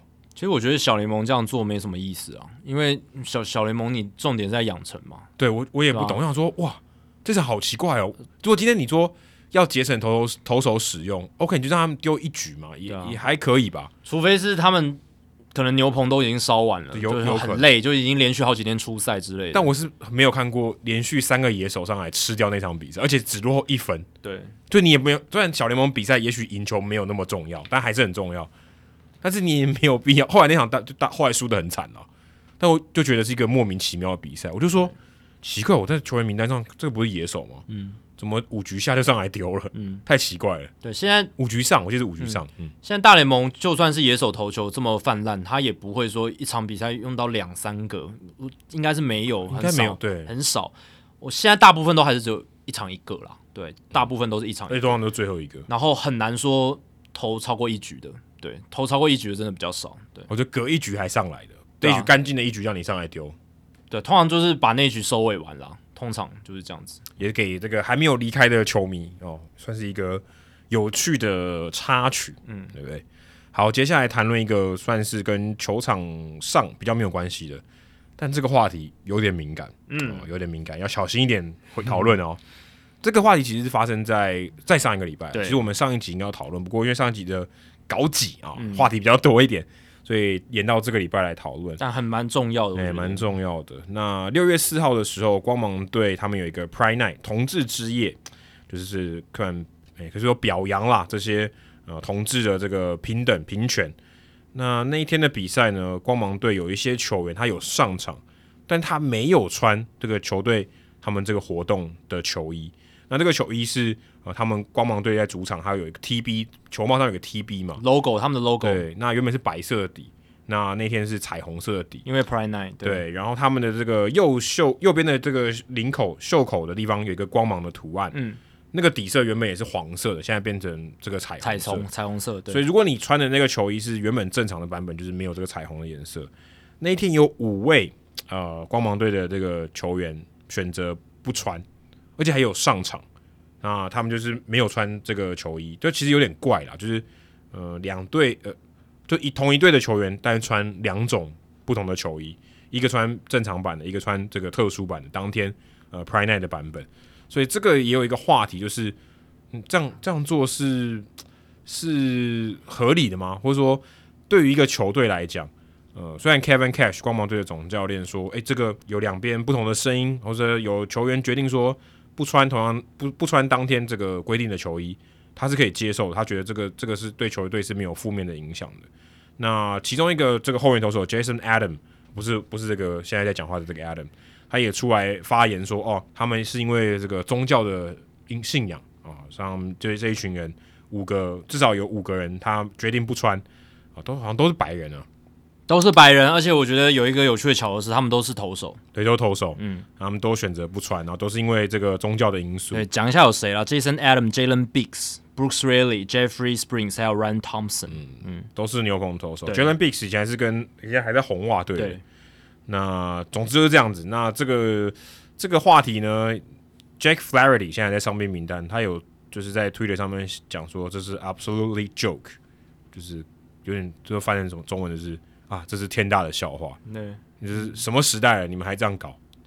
嗯，讲的更白话一点，就是离雷空撒小，哦、就有有有点像这样子的感觉啦。因为因为 Jason Adam 他的发发言蛮自相矛盾的，他说我们的宗教信仰不允许我们这样子做嘛，不不允许我们去接接纳这件事。可是 They accept everyone，我们又接纳大家，所以一起雷公撒小，对不对？嗯、有有点这样的感觉，就是好啊，那你你的宗教告诉你不接纳。这件事情，可是你又要好像又要搞的一个有一点政治正确，说，哎，我我我其实心态上我是包容大家，可是这就跟你你讲出来的话不不符合。对，而且 Jack Flaherty 他也是基督徒。对，我觉得有一个很大的重点是，其实嗯，宗教信仰的人有宗教信仰的人很多，我我我自己是没有啦，嗯、但是我也认识很多有宗教信仰，他同时也能够接纳 LGBTQ，嗯，或者是。Pride Night 主要是针对这个同性恋嘛，嗯、然后其实也是也也有对这个 LGBTQ 的社群。LGBTQ 其实很很大，就是很大一群群体了。对，他就把它混算什么总和一起来讲啊。对对对，不能说混合，总和一起来讲，就是一些 minority，嗯呃，就是呃同性恋啦，然后应该说异性恋以外，异性恋以外，然后一些就 Q 就是代表呃他可能嗯就是他喜欢的东西，或者他的一些呃。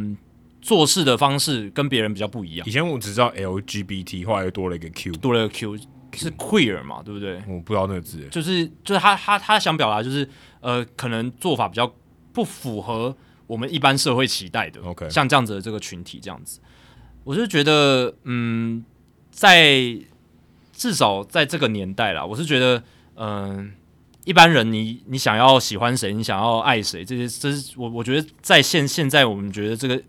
嗯，在我认为是一个基本人权啊，应该是要是一个普世价值。嗯、那你如果你没有干扰到那一些不想要被干扰到的人，那就 OK 啊，你管他干嘛，嗯、对不对？你你管他喜欢谁，对不对？那大家都可以共同生活在一起，予以包容、尊重、鼓励，这样子。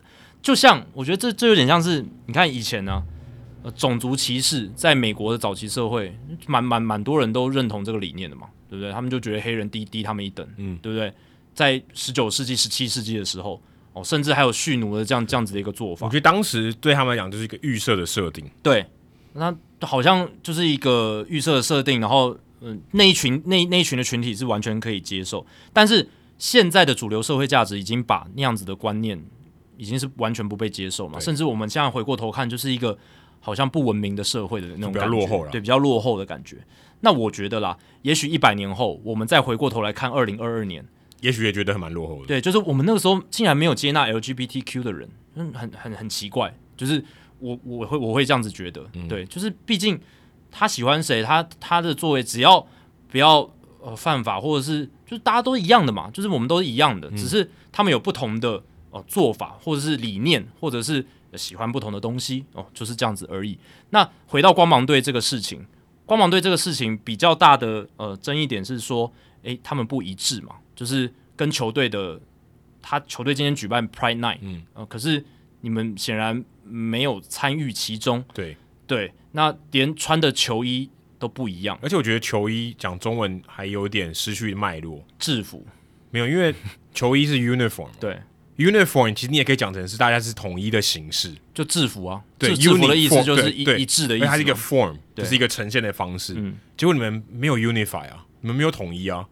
对，其实蛮好笑的。对对，对，就是你你有点违背了球衣本质上的这个这个它原本代表的意义。对，当然你说这种言论自由、表达意见的权利，当然也是予以尊重哦。可是，就像我刚刚讲了，这一种对于 LGBTQ 社群的接纳，我觉得应该要是一个普世价值。我觉得应该要是一个普世价值，它哦不应该是一个嗯，就是大家可以嗯说哦。我不接纳他们，他们应该消失于这个社会的这种感觉，我我觉得不应该是这样。就像，就是就像种族歧视嘛，就是以前大家觉得黑，黑就是以前的白人有一些白人，很多白人觉得黑人低他们一等，但事实就不是如此啊，就是人生而平等嘛，就写在他们宪法里面的，嗯、对不对？而且这个普世价值后来蔓延到世界各地嘛，成为大部分民主国家都共共同遵守的一件事情，共共同想要去达到的一个目标，所以我是觉得，嗯，在这件事情上啊，这五位球员，你看引引起了 Jack Flaherty 那么大的反弹，其实不止他们啦，我自己听的一些，当然我强调这一些我听的大部分的美国的媒体，它是比较偏自由派的，这这点我先必须讲，可是哦、呃，他们也传达出一个很强烈的语气，就是。嗯、呃，这五位球员的做法，嗯、呃，就是比较，嗯，不太得体了。不过我觉得要考虑到一个情况是，他们都在职场。嗯，我觉得这个东西也是球队去做这件事情嘛。他，我觉得在他的这个行为上比较被动一点哦。嗯，他是被决定要穿这个球衣，对对对对。但他也主动选择他不要穿，但他没有说我就不支持哦，他老子是不支持，那就是不一样了。嗯，我觉得这个还是，嗯、呃，他毕竟是在一个他被限。可以被说可以被规定要穿的情况下，他做的一个反应了。我觉得这个可能也要考虑一下，因为他如果今天他不在这个球队里面，他讲这些话，那可能是有点过于歧视。但他今天如果他要做一个选择，他选择我我觉得也是尊重他选择不要穿，但球队也允许他不要穿，其实这也是他的权利啊。我觉得就是这样子。对啊，就是当他有选择权的时候，他一定不会选择。嗯，对，可是。这件事情会爆出来，就是因为他等于是就像你讲的，他是被强压上去的，对不对？嗯、就是这个是球队要做的事情。当然，球队给他的一个选择权，呃、对，对这个这个也很，我觉得也很重要。对，但我觉得如果不是光芒队，有可能某些球队他不会给他选择权。好像今天呃，道奇跟巨人队比赛，全部人也也都有穿。我不相信所有人，对不对？嗯、都都完全没有人反对我，我也不太相信，因为就是一一定还是。呃，有人是不支持这样子理念的啦，嗯、就是而且大联盟相对来讲是必须说是比较多的，对，嗯、就是这一类的有这样理念的球员是比较多的，对吧？所以呃，至少光芒队，呃，只是光芒队的这个做法就也引起很多人的反弹嘛，就觉得说你既然都要做 Pride Night 了，然后结果你球球员还不一致，对啊，可以说没有他没有积极支持啊，对啊，他他也没有算消，他也不是消极的。他是消极的不支持，他就不穿，但不穿已经有点像抵制的感觉了。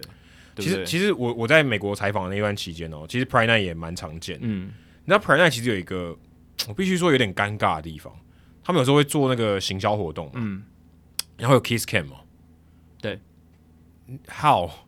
你你你你你如果是摄影师，你怎么判断？对啊，那其实我觉得好，如果今天是 Prime Night，我跟 Jackie 去看球，嗯，然后我们我们被拍到。What should we do？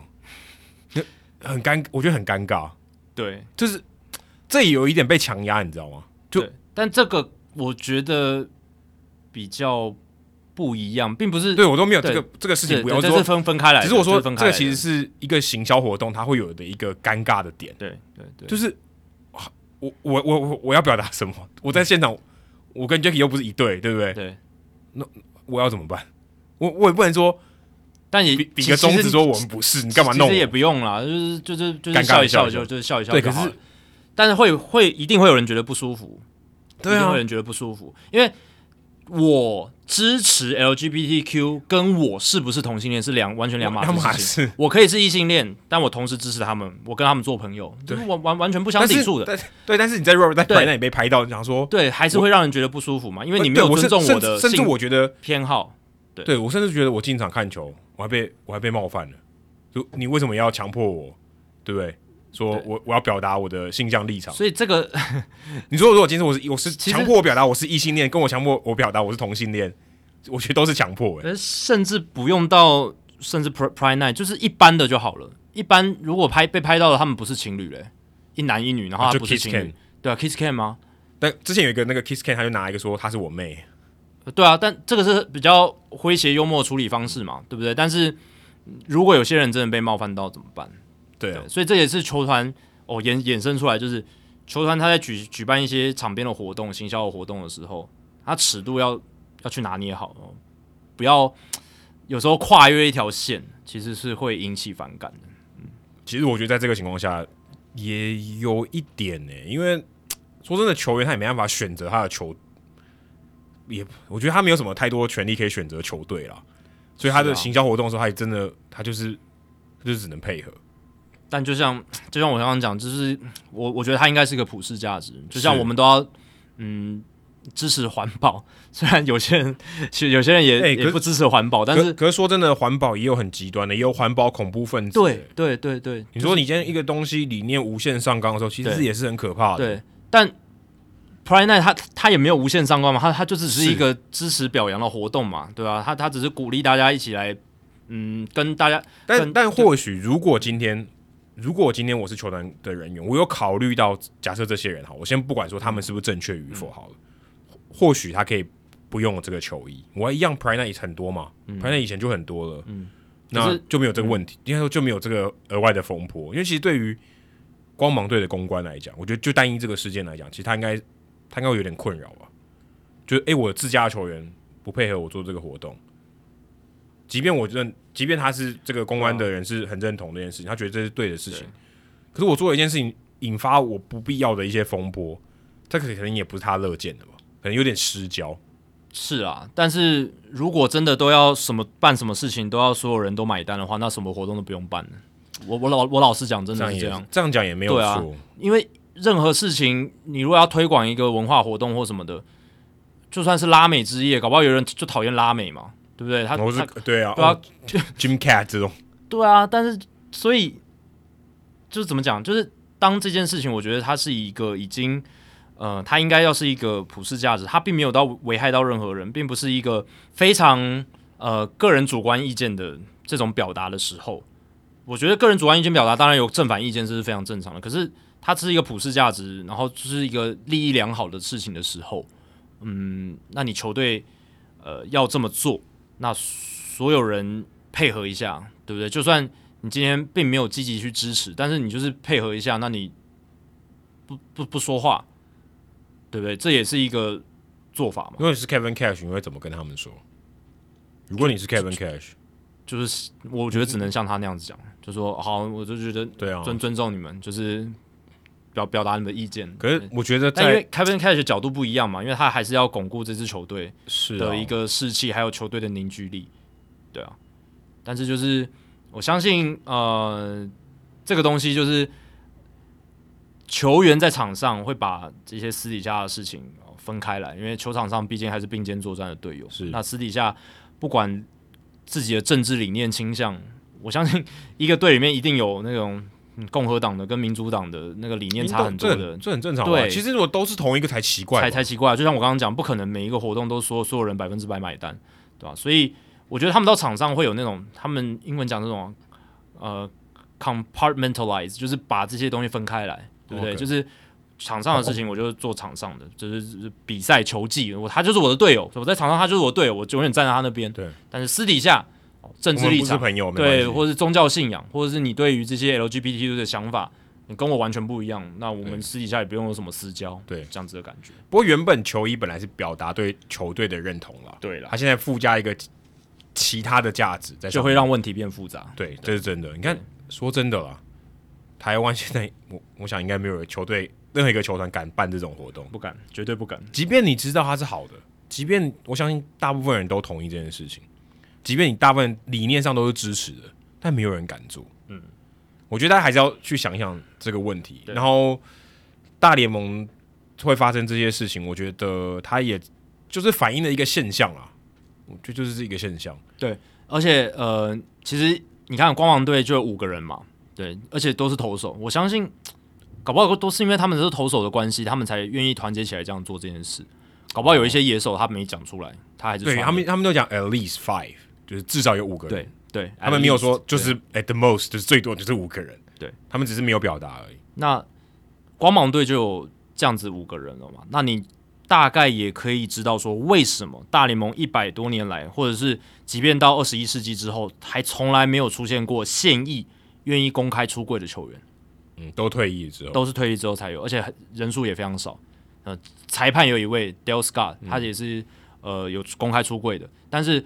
现役球员公开出柜是没有的，嗯，对，所以啊，Billy Beane 不算啊，不算，他是，但不是那个魔球那个 Billy Beane 哦，对，是现在，诶，他现在升官升的很快，他现在是那个 Rob Manfred 的特助了，对啊，对啊，可是当他当时我记得也是做这个平权相关的职位，他是从平权开始，因为他是呃就是同同志嘛，然后又是球员出身，嗯，然后就是在这个大联盟，他们有这个嗯专门在推广这种 diversity 多元化、嗯、，diversity 就包含种族，也包含性性性倾向，就都都包含在里面，嗯、性别也是嘛，嗯、女女性的参与这些都包含在里面，对啊，所以呃所以对啊，他他好像没有出来说话哦。就针对这件事情，然后我我记得好像没有看到，我觉得大联盟至少以联盟的角度是没有人去针对这个事件有任何后续的发言哦。嗯、这个事情其实讨论没有到很多，就是我说这事后延伸的一些效益，我觉得没有很多讨论，就主流比较主流媒体比较单一，就是讨论这件事情而已，但他们没有太多其他的讨论。嗯，对啊，那你看像 NBA 都有像 Jason Collins 嘛，嗯。就是算是公开出柜，他他那时候是现役嘛，但他的话就没有在打。对他，他本来就是一个呃，呃，NFL 也有，没没没有那么强的球员，NFL 也有，可是都是退役以后的，嗯，都就是他们不是现役以后才才公开出柜的。对，那大联盟也是没有现役公开出柜的，所以对，我觉得这也是反映了这个现象，所以风气啊。但我我我是觉得他们这样敢逆风出来发言，我觉得也是先不管说他做的事情对不对，但我觉得敢逆风出来发言也是蛮有勇气的。是还蛮不简单，而且这个对说法还还还蛮蛮蛮自相矛盾的。对，但是但就是，我觉得一般人根本也不会想发言啊。我必须说，我觉得一般就像他可能有些沉默队友，他就是配合。但是你说真的要叫他出来发言，我觉得这也是一个还蛮给我们一个讨论的机会啦。因为这个真的很少见，他也可以说他真的特别，可能也许特别有勇气吧，他会愿意用这种方式来表达他的立场，也或是说他们的反感特别的强烈。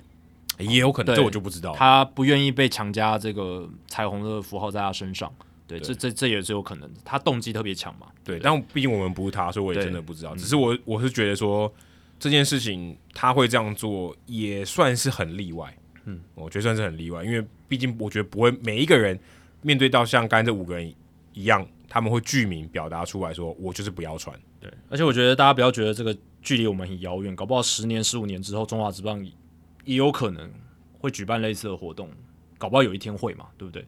那嗯，因为台湾我觉得还还还蛮难，还有一段路要走了。嗯、但是，哎、欸，台湾是亚洲极少数有办这种，我我我觉得有个很大的，我我我觉得我觉得倒不是平权的问题，而是台湾的球队的行销不会想去碰这一块，觉得这个对他们来讲可能太太难度太高，或者说。他们可能不愿意承担这些东西。对啊，这是现在嘛？对。那十五年前的时候，你能想象有啦啦队在观众席上跳舞带动吗？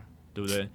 当然，程度层次是完全不一样。一个涉及到社会，然后一个比较敏感的议题。嗯、对、啊，我觉得台湾的至少在职业运动上面，你要做这对任何一个议题、公众的议题，有一个不管球队或者联盟，也许防疫算吧，但是公众的议题有一个。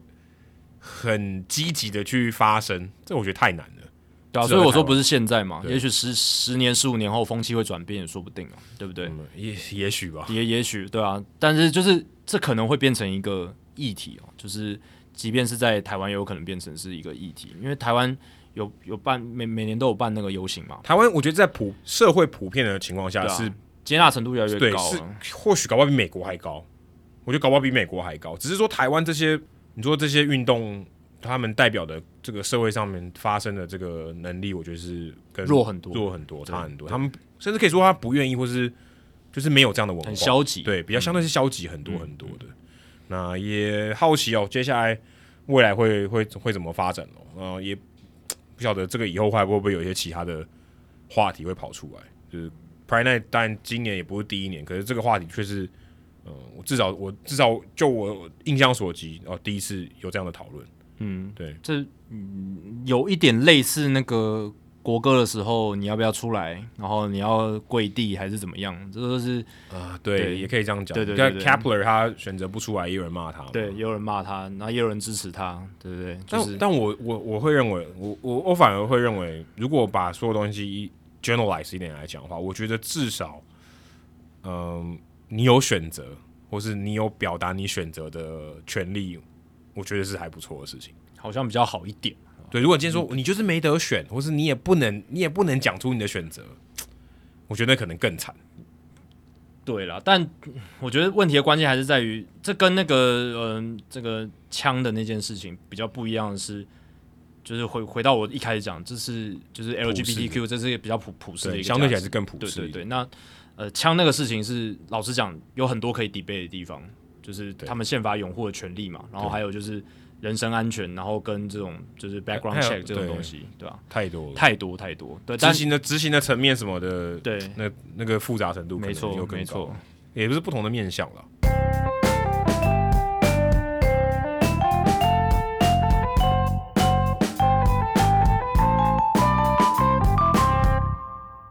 哦，好，主节目我们聊的最后面蛮严肃的。嗯，蛮严肃的，有点走在钢索上的感觉。不会啊，就是给大家更多层次的思考啦。就是呃，不不只是看到一个新闻事件，也看看到它背后呃可以讨论的面向，其实很多。这样对，其实很多的。那说走在钢索上，Tony Russa 现在可能也是走在钢索上。所以回到我们刚才冷知识的话题，冷知识说现在谁是啊、呃、大联盟最多胜，但是还没有入选名人堂的总教练、呃，非现役的，因为。呃，Dusty Baker 第十名啊，他其实是最多的，现就是没有入选的，因为他是现役的嘛。那哪一位是最多的？答案是 Bruce Bochy，没错啊，Bruce Bochy 其实也刚退休没多久嘛，二零一九年退休的嘛，嗯、还没有他，他有说退休吗？好，好像，但他就是算什么隐就隐退了，他也不是被 fire，他也不是合约到，他就说我不想干了、啊。对啦，对啦，我记得我我我刚去，我刚好去二零一九年又有遇到他刚好退休那一段时间了，嗯，去去采访的时候。还有公开的演讲啊，什么感觉就是他就是嗯不想做这个工作了，想想要享清福了。对，应该对啦，应应该是已经就是告老还乡那种感觉。对啊，那他目前是两千零三胜，然后两千零二十九败，所以他的生涯的胜率还不到五成诶、欸。对，但他应该是名人堂，一定是啊，百分之百，因为他手握三枚冠军戒。对啊，对，而且密度很高。二零一零、二零一二、二零一四，密度非常高，五年内拿了三座，所以答案就是头非常大的 Bruce Bochy。不过这样看两千胜级的教练里面呢、啊，然后呃胜率不到五成的就只有 Connie Mack、Bucky Harris 还有 Bruce Bochy，嗯，其他都至少五成胜率，嗯，所以不到五成胜率其实还蛮少的，就很难啊。你如果你胜率都不到五成，他哪让你带那么多年？对。这个就根本上的逻辑就比较难，比较相抵触了。对，那 Connie Mack 不一样，他自己老板，对，所以就更 其实其实更少。对，然后 Bucky Harris 四乘九三，其实跟五成差不了多少。然后 b o c h i 你刚刚讲了嘛，这四乘九七的胜率其实也跟五成非常接近，对，对，不会太差。接下来进行本周的人物来讲单元，Adam 这个礼拜要介绍谁？我们刚刚讲最后讲到球衣嘛，不知道大家有没有研究球衣呢？至少我虽然不是什么球衣控，但我其实。就还蛮喜欢看那些有的没有的，尤其跟棒球有关的设计的东西。对啊，主要是图案设计这种，你很喜欢。对啊，或者我我就蛮欣赏那些东西的，我去去了解一下这样的文化。那不知道大家有没有 follow 一个账号叫做 Uni Watch？Uni Watch 它是一个创，它是一个专门研究这个球衣，或是说、嗯、呃服装设计。你不讲服装设计，就球衣设计啊，帽子啊，然后队徽啊，或是它的袜子啊，穿怎么样子的。配色啊，什么像最近那个 City Connect，他们就很多话题可以讨论嘛。嗯，然后不管像他们也讨论呃美式足球的、篮球的，甚至冰球的，甚至我看他们还有说各个国家不同的，例如说排球队，他们也讨论。哦就任何球很想就球衣控了，对，就是原先什么制服控，研究研究球衣嘛。嗯，Uni Watch 就是这样的一个算专栏吧，也算是一个网站。那他背后的创办人其实也就一个，员工也就一个，叫 Paul Lucas。Lucas 就是 L U K A S，一般是 L U C A S，他是 K A S 哦，他的这是姓氏。他今年五十八岁，不过我查到他的背景，就是他背景资料是有点少，我只知道他是 Long Island 的，出生在 Long Island，然后他住在布鲁克林，但我没有查到他以前是念什么科系。但他一出来工作，就是专门做这种视觉设计相关的。那他在一九八六年到一九八八年，他就有在音乐的杂志写过专栏。那他因为有这些杂志的经验，他在一九九三年的时候，他自己创办了一个独立的杂志。一般我们讲这种杂志是讲 magazine 嘛，但他们是那种小众杂志，所以叫 zine，嗯，就那种发行量很少，因为独立发行这样子。嗯，当时他的这个独立杂志叫做 Be a Friend，我觉得 Beer Friend，这其实是一个保龄球的术语啊，就是好像说，哦，如果你没有打到 strike 的话，你就要请大家喝啤酒，这样就 Beer Friend，Friend 就是那一格嘛。一般我们讲说一局也讲一个 friend 嘛，就是一格，在这个积分板上的一格。那他在这个 be a friend 上面就写一些什么棒球啊，还有他自己喜欢跟我一样就喜欢啤酒的这个啤酒广告的一些设计的评论，一直他其实写到两千年他才停掉。当时这个杂志的发行量大概是五千多份，那也有他有一些这样呃的专栏在主流的杂志上面露出。那他有提到说，诶，他是怎么样开启这个 UniWatch 这个专栏或者说这个网站的呢？他在一九九八年的时候，新年要许这个新年愿望嘛，要做一些计划，他就想说，诶，我好像可以来写一些跟棒球穿搭、穿着、球衣设计有关的一些东西。那个时候他其实有一个就是想要写的题目，就是一般我们现在看到那种高筒袜，你最近常常播那个天使队的比赛嘛？对，Jimmy Herget 就穿那种高筒袜嘛，就是什么吊袜。不是那种高，它是有那种吊的 stir up 那种的，它不是穿的很高而已，它是图案就是一个吊的，像那个 Archie Bradley Archie Bradley 也有穿嘛，嗯，就穿那种高筒袜，然后是那种复古的款式的那一种，他就想要聊一下这个话题，这样就是算是蛮小众的，所以他就开始写，哦，写这样的评论。一开始他想说，哎，ESPN 呢或是这个运动画刊有没有兴趣？但结果他们都拒绝，他说，嗯，这个不行啊，这个这个太小众了，还在我杂志上面刊哦，这个我的。稿很挤，然后没有没有办法接受这么小众的东西。不过后来很幸运，他找到一家叫做 Village Voice，呃，个什么村村庄之声，可以这样讲吗？呃，Village Voice 这家报社。嗯、那这个报社讲说啊，好，反正我们发行量也没有很高，我就让你看，每个月我帮你看一篇。然后说他从一九九九年五月开始，哦，开这个在这个报纸上面哦，开看这个虽然不太起眼的地方来分析一下这些球衣他的嗜好这样。然后他在这个访问里面说，他放的这个版位其实很差，都放在什么色情电话广告旁边啊，或是什么一些小众的话题啊。那小众的话题像什么这个冰球打群架哦，每一个月还有那种群架分析哦，谁谁打谁这样子，就有一个有趣的这样的专栏，或者什么那种你有没有看过什么极速快呃什么快递的，就这种 bike messenger，嗯，就是他们会有一些文化嘛，嗯，骑脚踏车送快递，在美国像纽约这种地方很多。会送邮件，然后有这些什么脚踏车邮差的一些文化，就写这种非常非常小众的东西在这个报纸上面。那他自己是主要都写这些什么，刚才讲到说这类各各式的那种职业运动是，呃，你可以看到的一些有公开有照片的一些球衣或者球帽，就不管帽子上面的设计啊，或是这些 logo 的设计。不过他在这个报道里面访谈里面有提到说，他自己虽然很很很喜欢研究球衣，但他其实没有收集什么球衣，他其实没有不是很喜欢这种。收藏的一些球衣，可能怕占空间吧。嗯，可他自己有收藏的东西是精酿啤酒的这个酒头。因为去酒吧里面喝酒，他们那个 bartender 帮你拉这个酒的时候，他上面通常有些品牌的酒，他会放这个他的酒头。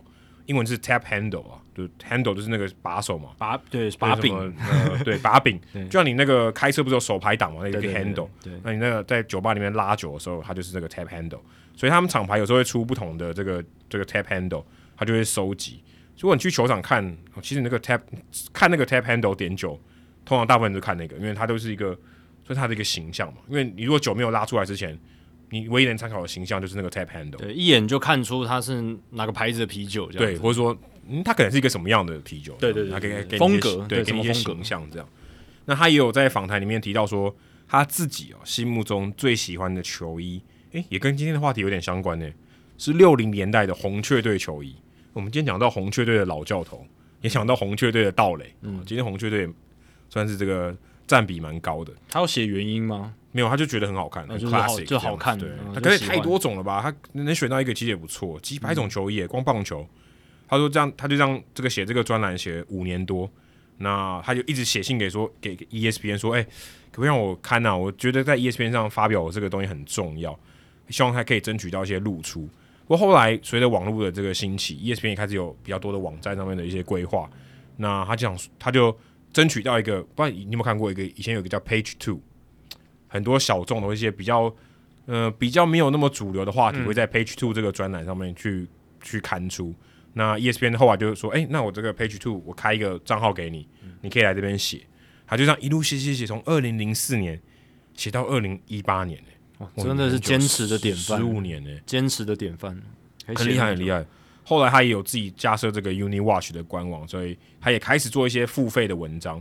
啊，就是像我记得这个 Pride Night 这件事情，他也有发表他的意见，不过你要付费才能看，所以我就没看了。但我知道他有写这样的文章，就从他的角度去看一些事情这样子，然后也建立了蛮多的社群。我看到他也有像我们一样，也有出很多周边商品，UniWatch 的周边商品，嗯，所以他也累积了蛮多的同号的支持。那他还有一个很特殊的活动哦，我觉得这其实看到我也觉得蛮有趣的。他每一年哦都有一个周年日，每月的五月，每年的五月十七号。他都会为了庆祝他在这个第一次专栏刊出的时候，那、就是他第一次用 Uni Watch 这个这个专栏去看他的作品的时候，就是五月十七号。他每次这个周年庆的时候，他都会穿全身紫色的衣服。有一个很简单的原因，因为他非常讨厌用紫色来设计，所以他非常讨厌像洛基队这种球衣，他觉得紫色的设计很难看，所以他可能不会很讨厌什么紫色的什么紫罗兰啊。茄子啊，他单纯就不喜欢紫色的这种设计，他觉得很难看。放到球衣上他就不喜欢，他就不喜欢。他还蛮喜欢绿色的，因为 Uni Watch 的那个颜色是绿黄，对，是是绿色，绿黄搭配的，所以反正他就是非常不喜欢，他就觉得他有那什么 purple phobia 那种紫色的恐恐惧症这样子，嗯，非常不喜欢。但他就是想说，他每一年就会穿一次，全身都是紫色的东西。五月十号就最近嘛，我跟看他的照片，他真的全身穿紫色。反正就是有点就庆祝，然后让他自己很不舒适这样子。他在访谈里面有提到说，其实他去呃看这些东西，然后他觉得说这些东西其实好像球衣上面什么，例如说呃这个绣法是怎么绣的啊，或是他发现呃这些球衣上面的细节，他觉得有些人觉得这个不是很重要。但最近有发生一件事情，不知道大家有没有关注到？呃，我们之前有聊到说大都会最近把那个 Tom Seaver 的铜像建立在 City Field 外面嘛。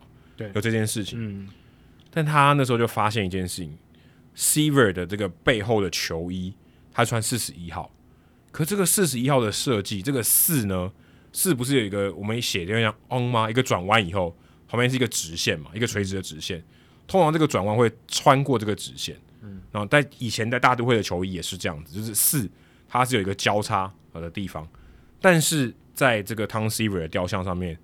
这条线是没有穿过那个直线，就到那条直线就停止了。他就想说，这个还原度不够，觉得你这个雕像不够用心。这个地方拟真应该是要做到，因为球衣的这个背号的设计是有它的象征的意义的存在。嗯、每一个球队，如果你看到那个背好，像红袜队还有特殊的字形嘛，对，洋基队也有特殊的字形，每一队其实都有特殊的字形，所以这个其实是。球队认同里面很重要的一部分，其实也跟它的 logo 设计是一样的，是同样在这个系统里面。所以他当时就最近这段期间，他就呃写这样的一个专栏，去说：“哎、欸，这个大都会的球团这边有点做的不够用心，小细节反映出一些东西。结果这个东西也这个话题又被一些主流媒体有报道，嗯，所以也变成说看起来是一个很小众的话题，或者说可能没有这么多人关心球衣的事情，可是其实。”也可以透过这些细节，或者说我们可以说非常枝微末节的东西，看到一些美国文化在运动文化上面很重要的地方。台湾可能没有人在乎这个，可是美国，你想说它已经大众到可以容纳这么多小众，然后这些小众的话题，也许它还代表了一些东西。那我觉得这就是很有趣的地方。如果今天也会有人注意到这个背号后面的设计长什么样子，有没有精准的复刻？其实我觉得这个也算是。美国在运动文化上面一个很重要的，就像刚才讲一叶知秋，你看到都有人注意到这些东西，代表其他的这个底蕴是非常强的，其实就是非常非常浓厚。对啊，就是反映了底蕴很深啦，就是连一个背号哦，然后它字体上面有一个小细节没有注意到，就是这个四有没有凸出来，或者是可能有一些的错误，可能是字体的字形稍微有一点点不一样，可能都会被抓出来。被编，或者是觉得说不够专业，你这个复刻的不够好，专业或者说魔鬼就是藏在细节里面。就其实真正专业就是做到说你能够把别人没观察到的事情，然后注意到，嗯，然后把它做得很好。我觉得这就是专业的一种体现，对对吧？那这个在美国运动文化底蕴比较深的情况下，很多。细节大家都会去认真的注意到，嗯、而且很重重重点还是在于说很重视，他们觉得这是一个嗯不可或缺的一个细节，或者说不可或缺的环节这样子。那你少了那一点，或者是你没有注重到，它就是一个会失去那个味道。对啊，我觉得这个其实蛮重要的。就是这个东西，你说刚我们前面聊到那个球衣的话题，你说啊，这球衣上面有彩虹，有那么严重吗？对，它其实代表的东西远不止那个图样，其实它就以小见大嘛，嗯、就是你在一些小的细节上，你去够注重，代表说你这个，嗯、呃，你你身为一个球迷，或者是你身为一个专业的评论员，你你够有那个素养。你才会去质疑这件事。如果今天，你这样讲也没错。对啊，如果你今天你就是一个一日球迷，对不对？你根本不 care，你也看不出来，对不对？你根本不知道这个球衣它这个雕像上的跟它过去的有差在哪里。对，甚至可能，如果你今天什么手套控，嗯、哦，你可能会发现他的手套跟他现实拿的手套不一样，雕像手套跟他手套这个真实拿的手套的型号不一样，嗯、你搞不好会觉得说，哎、欸，这个是不专业。或者如果是名捕手，然后结果他。雕像做出来的手套竟然是一个外野手的手套，哦，这超不专业。那那那就很很惨了。我手套的配色搞不好也有，他根本就没戴过那个配色手套。对，对这个也很重要。如果以后哦，Justin Turner 有人做他的雕像，但应该很难啦。但如果有人做他的雕像，欸、最近他那个球衣就有啊，啊那个污渍，啊、那就很专业。对啊，就就是专业嘛，就是那个他会会那个背上有污渍的这个特色有没有做做出来？哎、欸，可这就是我觉得人家职业运动文化厉害的地方。嗯，这就是展现他们的底蕴，很小很小的一件事情，对啊，只是一个、呃、球员，即即便他只是一个球员的小小的习惯，或者一个小小的一个特色，嗯、然后可以被放大出来。赠送球衣的时候，就把这个细节给做到，做做进去。人家都知道你这球团你是有用心的，你在乎细节，然后你有 follow 到大家会讨论的话题。因为其实老实讲，Turner 这件事情，球迷也要去讨论，然后大家去关注，它发酵之后才有那个效果。嗯，对，我觉得这也很重要，就是你做这个东西出来，大家有共鸣。那大家会说，哎、欸，你有 sense，这样子、嗯、有 sense 很重要，人家就会认同你，觉得哎，他、欸、就挺你，没错错，觉得哎，道奇队有用心，人家就感受得到，嗯，那始终的程度就会增加了，嗯、这个非常非常的重要。台湾的球团，我觉得真的要学习这一点，渐渐的就去慢慢的养成这个文化了。对，对而且我我必须说一个，我发表一下个人看法，我觉得台湾球团现在每天每个礼拜都换球衣，我真的已经不知道他们今年穿什么球衣了。哦，对啊，每个主题日都有一套主题日的球衣，然后每一队的 什么女孩日穿起来都一样。就是粉色系嘛，你懂我意思吗？就是对，你如果今天把那个头砍，就拿卡掉，然后你说第一眼你看过去，请问是哪一队的女孩日？你完全分辨不出来，就每一队都长得一样嘛。对对，设计的概念都蛮类似的，蛮类似。对啊，我觉得这个就是比较不好的地方，就是你你是可以在同样中，就是找出一些不同的元素。嗯，有啦，我觉得嗯，像我刚播完那个龙象大战的主题日嘛，那我觉得在去回溯历史，然后。把中职的过去的历史再拿出来让球迷回味这一点，至少这一次我觉得有这个这个有做做到蛮多的，这个算是有底蕴的表现。对，因为你看这一次的龙象大战，他们的球衣就有把以前的 logo 拿回来，对，而且他们兄弟相对的，而且他兄弟是从右读到左，对，以前现在是从左读到右，这就是细节有注意到嘛？那老球迷就会觉得，哎，有 sense 哦，哎，球团做的干得不错哦，对不对？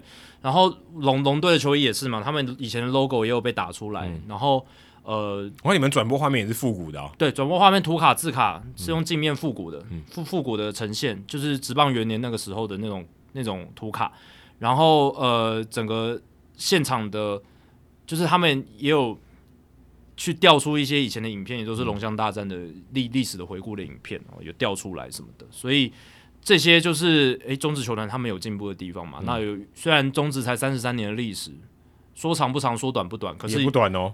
对啊，那前十年魏全龙存在的那前十年，也是一个很宝贵的，有留下很多历史珍贵的画面跟一些文化的底蕴嘛。嗯、那老农迷就会也是会去 appreciate 这些东西，对，然后新旧的融合，因为以前没有办主题日这种活动嘛，那现在有了，哦、嗯，或者说时间也不够久，办那个复古也好有点怪。对了，对以以前时间也不够久，对啊，也没必要复古，因为本来就现在是。但是现在有这个主题日舞台，然后呃用历史的元素加进来，然后再加上呃他们也邀请了一些就是那个帝波那次跑垒争议的事件，嗯、就是洪一中跟帝波冲上去，呃跟那个主审李伯和老师吵架那个画面，嗯、那也那我觉得可惜的是可以找洪一中回来嘛。对啊，其实他对啊，他其实没有，你就让那个明理哥去开球，啊、找洪一中回来。还原一下历史，我觉得也不错。对啊，也不错，因为有找李博老师回来，然后跟季华文老师做一个对谈，其实也也不错啦，也也也也不错。因为季华文老师在第一天的时候是有表扬，被表扬，就是颁奖典礼，嗯、就是生涯两千场执法的的颁奖典礼。对啊，所以是有做一些巧思的配合安排了。那我觉得这已经有在进步哦。但是我们刚刚讲的是更细节的一些东西，人、嗯、家已经做到这么细节了。希望有一天我们哎、欸，真的有人在乎那个球衣，哎，对不对？对啊，这个球衣的细节都很重要。嗯，不要每个都长得很像，很多细节是可以做到不一样的。对对，这个就是呃，除了在呃，就是想一些行销创意的时候，可以把一些更多的细节掌握进去。对，而且我觉得要累积，你不要说啊，我每一年都做不一样的球衣，那其实没有累积。嗯，或者人家印象中精神文化在里面。对，你说每一年我都有女孩日，但女孩日要干嘛？就是你也没有一个累积。我说每一年，或者我们每一年我们女孩日，例如说像母亲节穿粉红色的那个护护肘护这些东西，我觉得就还不错。至少你说知道母亲节，你一看就知道是母亲节。跟女孩日大家都穿一样，好像我觉得就有点普通。嗯，是不是设计上也许可以再加入一些他。那一支球队本身的特色，或是一些在地的元素之类的，对，对啊，对啊，这个还是可以多用一点心。哎，不止女孩日，还有很多日，嗯、都都长得蛮像的。那 这球衣换到我都不知道谁到底哪一队穿什么颜色，但是差异，就是这个色系差异蛮大的。嗯，对。好，接下来数据单元哦，今天这两队洗版蛮多的，红雀跟光芒都有聊到，哎，刚好都有聊到，可以聊蛮多的。对。那红雀光芒，Madden 也是光芒的，代表光芒。拉鲁萨代表红雀，对，就是两名我们聊到的总教练都有带过，呃，就是拉鲁萨有带过红雀，然后光芒有被 Madden 带过。那这两支球队的比赛，其实也发生了一个非常算是现在非常罕见的情况，在六月九号的时候，这两队打比赛，他们打了九局哦，九局打完只打了一小时五十四分钟，你敢信？而且他们刚好是系列赛最后一站嘛，赶飞机，真的是赶飞机。我觉得一小时五十四分钟，在二零二二年九局的棒球比赛有这样的比赛时间是非常非常不可思议的。哦，真的是非常不可思议，对，蛮神奇的，很神奇哦。上一次大联盟有九局比赛在不超过一小时五十四分钟的情况下打完，是二零一五年的七月六号白袜蓝鸟之战。哦，所以那时候有 Mark Buehrle 吗？那个时候，Buehrle Buehrle 在蓝鸟吗？可能要查一下，我没有去查这一场。Buehrle 不是白袜就蓝鸟，不然就马林鱼。A few moments later，好，那一场比赛为什么会那么短呢？因为先发投手是 Mark Buehrle。哦，是吗？看吗？这还蛮蛮好笑的，而且刚好是蓝鸟对白袜都是 Buehrle 带过的球队。对，哦，那场比赛是 Buehrle 对战 Chris Sale，两个人都是完投。哦，然后最后哦，都完投，这个也很关键哦。对，就没有换投手，这样子一小时五十四分钟打完。哦，几乎在这个世纪，只要跟九局比赛或者说比赛打很短的，然后大部分都跟 Mark Buehrle 有关，因为快枪侠，他的快枪侠，他就是嗯，这有记录以来应该就是 pace 最快的一个投手，嗯、就是他整个投球节奏最快他。他是现在反指标呢，现在找不到他这样的投手。投球节奏又快，然后球速又慢，然后投球局数又长。因为现在每个投手他每一球都使尽全力投的话，嗯、他每一球要思考的时间很长，然后要准备的那个蓄力又更长。嗯，他每一个每一球投之前那种心理准备，然后都投不到两百局。对，两百局的代言人真的是真真的对啊，他真的很有幸能生在他有在现役的年代，真的是一个非常特别的。如果他晚生个十年，他会后悔到死，他可能一无是处。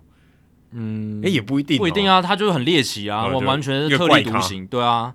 那二十一世纪最短的九局比赛是二零零五年四月十六号水手白袜之战，也是 Mark Buehrle 先发，只花了九十九分钟，一小时三十九分钟，在马拉松的术语就是半马破百了，好厉害哦，不到一百分钟的比赛，所以这是二十二十一世纪最短的，也是二十一世纪唯一一场打不超过一百分钟的九局比赛哦，所以前一战比我们节目还短呢。比我们节目短啊，短多了，短很多，短很多。所以上一次的呃一小时五十四分钟的比赛，Mark Buehrle 投的，然后二十一世纪最短的九局比赛，Mark Buehrle 投的。那这一场红雀光芒之战，一小时五十四分钟也是打九局，Mark Buehrle 在旁边看，他应该不在现场。对，这一场比赛双方的先发投手分别是 Miles Michaelas，还有 Shane McClanahan。红雀这边就 Michaelas 嘛，光芒是 McClanahan。哦，McClanahan 今年投的非常好。那这两个人其实投球节奏都算快，当然没有到特别快，但是都是算嗯还不错的。Mikolas 没有到日本这个沾染了投球节奏慢的这个习惯，呃，没有，看起来他这个这个投球节奏保持的还蛮明快的。Mikolas 他在垒上没人的时候是十五点五秒，就是从投完一球之后到下一球投出的时候，这是十五点五秒，然后垒上有人是二十三秒。给大家一个脉络，联盟平均垒上没有人是十七点一秒，垒上有人是二十三点四秒，所以快很多，啊，没有快很多，但是至少都在联盟平均以下嘛，哦、对不对？那联盟平均意思是代表什么？就是有有很多人是在那个数字以上的。嗯、那 McClanahan 的话，他是垒上没人十七点四秒，是高于联盟平均，但一点点，基本上就是联盟平均。然后他在垒上有人的时候反而很快，二十点三秒哦，这可能是他的策略之一，嗯、就垒上有人反而投的特别快，对，去干扰一下打者的节奏。那这场比赛为什么能打那么短？除了两人的节奏哦都算蛮快的之外，中间只换了一次投手啊，光芒队换上 Jason Adam，就是刚才没有穿球衣的那个，所以这都有串联在一起，在在一起的。那不是局中间的换头，是换局的时候换投的哦，所以等于就没有中间那边的练投啊什么有的没。没错，没有浪费时间。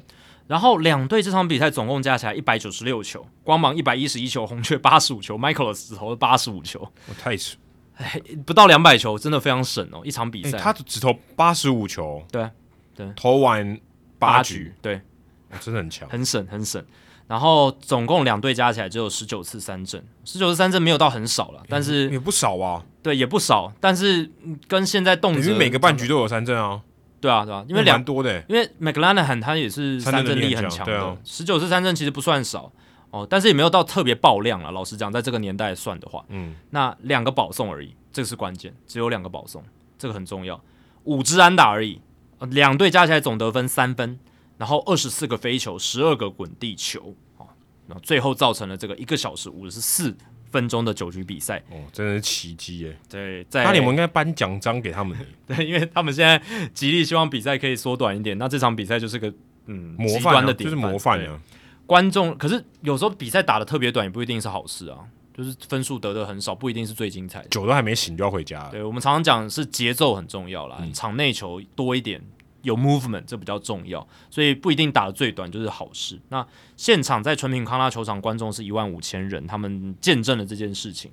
那也给大家参考，就是今年大联盟九局比赛平均比赛时间是三小时零五分，嗯，比我们节目的平均时间还要短。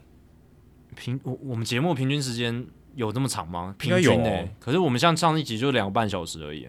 今天还没有今今天应该不会突破。今天应该不会突破了。我觉得应该没有平均没有那么那么高了。哦、但是呃也接近了，也接近了，哦、差不多。听我们节目就像看完一场大联盟九局比赛这样子啊、呃。去年比较长，三个小时十分钟。然后二零一九年也是三小时五分钟。二零一八年三小时，然后二零一七年三小时五分钟。所以。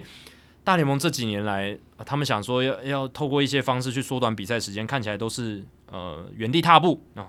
讲讲的白一点就是这样子，徒劳无功了。对，徒劳无功。那今年也给大家参考一下，刚才我讲的是今年最短的一场比赛嘛？那最长的九局比赛是六月九号道奇白袜之战，同一天呢？妈，还是太太刚好了吧？哎，真的，我还没注意到这一点呢。真的，是同一天。哎，真的是同一天，好好扯哦。哎，这个还蛮巧合的。今年。九局比赛最长跟最短的都在同一天，然后六月九号道奇白袜之战四小时十三分钟，两百五十三分钟，哇，这是可以打两场。刚才那个对，可以打两场，还有胜啊。然后呃，两队总共投了四百零一球。我、刚才那一场比赛复习一下多少球，一百九十六球，所以两倍啊、呃，就是他他的第一场两倍。道奇一百九十五球，白袜两百零六球，然后两队加起来二十四次三振。这个还好，但是重点是十三个四坏球保送，这就是差异所在。然后二十二支安打，总分二十分，二十三个飞球，二十四个滚地球，其实就是刚刚我们讲拉鲁萨那个神奇调度的那一场比赛。哦，就是那一场吗？对啊，就六月九号。哎，就是六月九九号那一场，太神奇了。哎哎，我我这个其实我只是想要找最长的那一场，哎，没想到就刚好就是这一场。哦，所以那一场比赛真的是蛮多事情发生的。真的，那场比赛可以代表很多很多事情。真的，真的就是今年本季最长的一场，因哎九局比赛打到四小时十三分钟。如果拉鲁萨没有故意失坏，这还会更长哎，这比赛会更长。嗯，哎不一定啊，不一定啦，很难很难讲，很难讲。这结果一样，他没有故意比故意失坏，要丢多丢那三个坏球，搞不好时间会应该会更长啊。对，数学上应该是会。对对对，但搞不好就是就是对啊，搞不好呃 m o n c y 没有打那支全垒打，后面比赛变得很紧绷。对不对？换更多投手，嗯，搞不好更长。对啊，对啊，对啊，很很难讲，很难讲。那对于比赛时间这件事，我也分享一下。就是今年转播终止的时候，我其实个人的体感时间真的感受蛮明显的。那大家都知道，中职从去年到现在为止，这个球的弹性系数下降嘛，加上欸，今年还有这个投球时钟，就是垒上没有人的时候有二十秒的这个有人被罚吗？你在播的时候有人被罚吗？没，还还没遇到，但是感觉好像节奏真的有比较好一点，嗯、就是我自己的体感感觉啦。所以比赛的时间跟节奏真的有很大的改变。那我之前有转播终止，就是在二零二零年嘛。哦，对啊，对啊，播英文的，播英文的那个时候，那那那一年真的是很惨的，真的是。你不觉得每场比赛好像都要打打个四小时，嗯、好像是基本盘。最大的关键就是后援投手上来都一直在爆，然后我们根本收拾不了比赛。我们有一场不是播了什么十几比十几，很很夸张的一场比赛。哦，在在花莲那一次，在花莲嘛，对不对？那一场真的很扯。我记得是富邦跟统一，哦，然后、哦、对，富邦跟统一那一场真的是我播过，而且我们在棚内。对，我们在棚内，到最后手手脚都冰到已经播到已经不知道在干嘛。对，那是我这辈子播过最。当然，我播过我们比赛没有很多，但是到目前为止最荒谬的一场比赛。然后今年中止九局比赛场均时间是三小时十一分钟，所以是比大联盟多了六分钟。其实也还好诶、欸，还可以。而且大联盟中间没有休息那么长诶、欸。哦，对，我们我们五局还有一个比较长的分钟的 break，所以我们要扣再扣掉三分钟诶、欸。所以照理来讲，其实我们跟大联盟今年啦，今年的中职是跟大联盟差不多的。其实没有差很多诶、欸。对，其实没有差很多。那到底发生什么事情？你如果问任何一个球迷。美国职棒节奏比较快，还是中华职棒节奏比较快？应该百分之九十的人都回答美国职棒吧？对，可是我刚刚也讲了，我今年真的很很有感，是比赛节奏改善。所以我说，如果相比的话，大家还是觉得美国职棒明显快，哦、但是实际上没有明显快。对，因为嗯，二零二零年的时候，九局比赛的平均时间，中华职棒是三小时二十九分钟，哦，差蛮多的，非常多啊！这光是这个球改变就已经削减了将近二十分钟，对不对？呃，加上这个投球时钟啊，这投球时钟一定也有一些影响哦，所以这个改变还蛮明显。那我也觉得大联盟、呃、如果他们在这个投球时钟的这个采用上有一些疑虑的话，可以参考一下中职的数据嘛，对不对？中职也算独立联盟，对，我们也算独立联盟，也算也算是可以参参考的一个样本嘛，对不对？那今年的这个比赛状况大概就是中职，我现在讲的中华职棒，大概就是回到了。我国小国中看中华职棒的水准，大概就是三小时出头。而且我觉得这个还要可能要加一个脉络，是以前没有那个重播辅助判决。重播辅助判决其实如果你扣掉的话，时间是少很多。对，因为现在以前没有嘛，所以就没有那个环节。还有一点，为什么可以削减那么多分钟？跟二零二零年相比，就是因为。蔡江会长有指示说，这个重播辅助判决的速度要加快。那那个真的太明显，差很多。我觉得有差，因为之前二零二零年的时候，那个时候重播辅助判决看个五分钟，好像很正常。而而而且那时候是黑画面，哎、欸，对对对，现在还有画面可以看，你至少时间感觉不，不会那么无聊。对对对对对，这个我觉得差很大了。但是中华职棒其实从开打的时候，比赛时间就蛮长的，就是两小时四十六分钟，九局比赛的场均时间，一九九零年元年的时候，而且接下来都是在两小时五十分钟以上，然后到。一九九八年首次突破三小时，所以中职是到二零一一年，就是开始有啦啦队，就是啦啦队文化开始深入之后，这个比赛时间也跟着场均的比赛时间也扶摇直上。然后从二零一一，然后一路到二零二零年，到甚至去年，其实这个比赛场均九局的比赛时间都是在三小时，大概二十分钟左右，甚至更多。我我真的觉得这个数据比我预期的低很多。感觉上，我觉得你的体感时间更长就对了。如果今天六点半的比赛，你在十点就打完，就常常十点以后还在看比赛啊。对啊，常我觉得常常哎、欸。但是今年我很明显感受到的就是因为球的弹性系数下降，所以呃整个打击战的数量减少非常多。嗯、呃，很多二比一，然后三比零这种这种比数，嗯、然后呃场内球变多了，就是。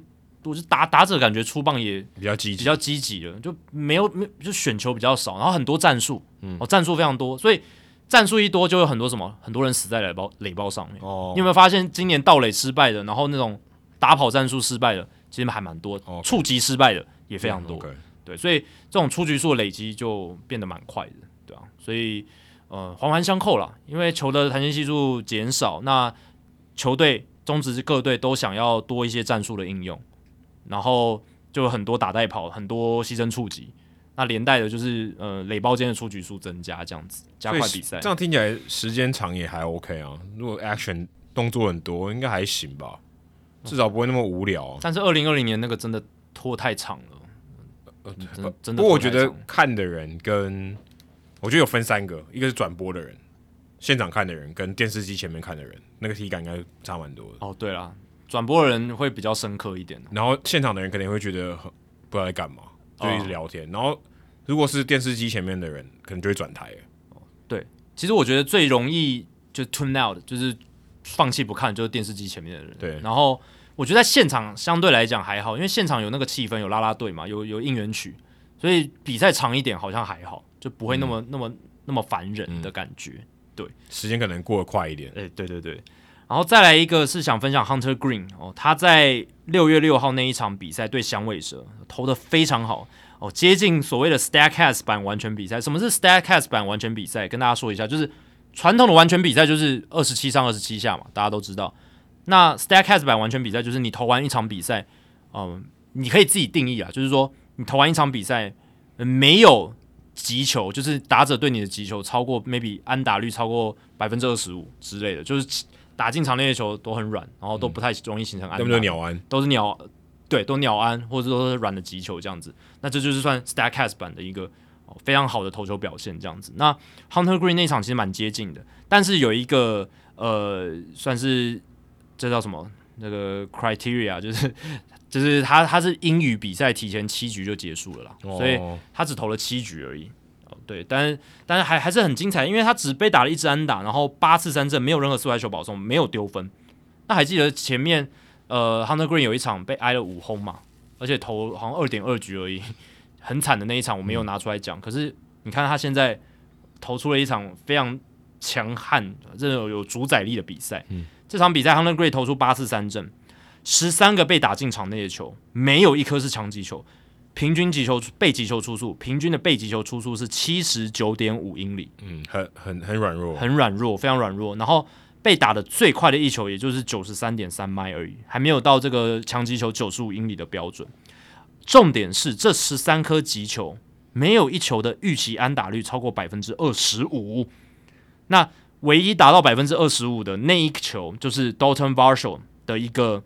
击球出速只有百分之呃，击球出速只有四十六英里的安打，这是所有击球出速里面最慢的。哎、欸，对啊，这就是棒球有趣的地方。你看他这个数据好奇妙，他的 launch angle 居然是负六十四，所以就直接往地上打，直接往地上打，对，直接往地上打。我猜可能是一个高弹跳，没有，它的 distance 是一一英尺。哦，对，是就是本垒本垒板前面的一个落落落地的球这样子，对啊，所以还蛮有趣的。反倒是这一支比较最最容易形成安打，对啊。然后你如果第一个打席，哎，就对啊，超衰，对，第一个打席。然后对啊，他是在五月五号二点二局被挨了五轰嘛，然后丢了八分。那在六月六号就投出了一场七局八 K 五保送，然后只被打一安打的一个好投这样子。那你看 Hunter Green，他从四月十号到五月五月五号，防御率八点七一，FIP 八点三六，被打局率三成一一，好，看起来惨到不行。那时候很多乡民都在说啊。Hunter Green 那安呢？而不是说球速很快，嗯，看起来是人肉发球机。结果接下来的七场先发，从五月十号到六月十一号，三十九点一局的投球，防御率三点二零，FIP 三点四七，被打击率掉到一成六九，直接腰斩，然后几乎是腰斩，对，真的是几乎腰斩。被 OPS 点五七零，我这很强哎，怎么？诶，以一个速球型的投手，这个有点低诶。他瞬间从一个几乎就是喂球机，变成了一个真的是。你可以说是虽然是小样本，但是是一个联盟前两号等级的一个投球内容，嗯，对啊，真的是很大的转变。三十点三十九又三分之一投三分之一局的投球，三振五十个，蛮扯的。对啊，这三振率也非常非常高。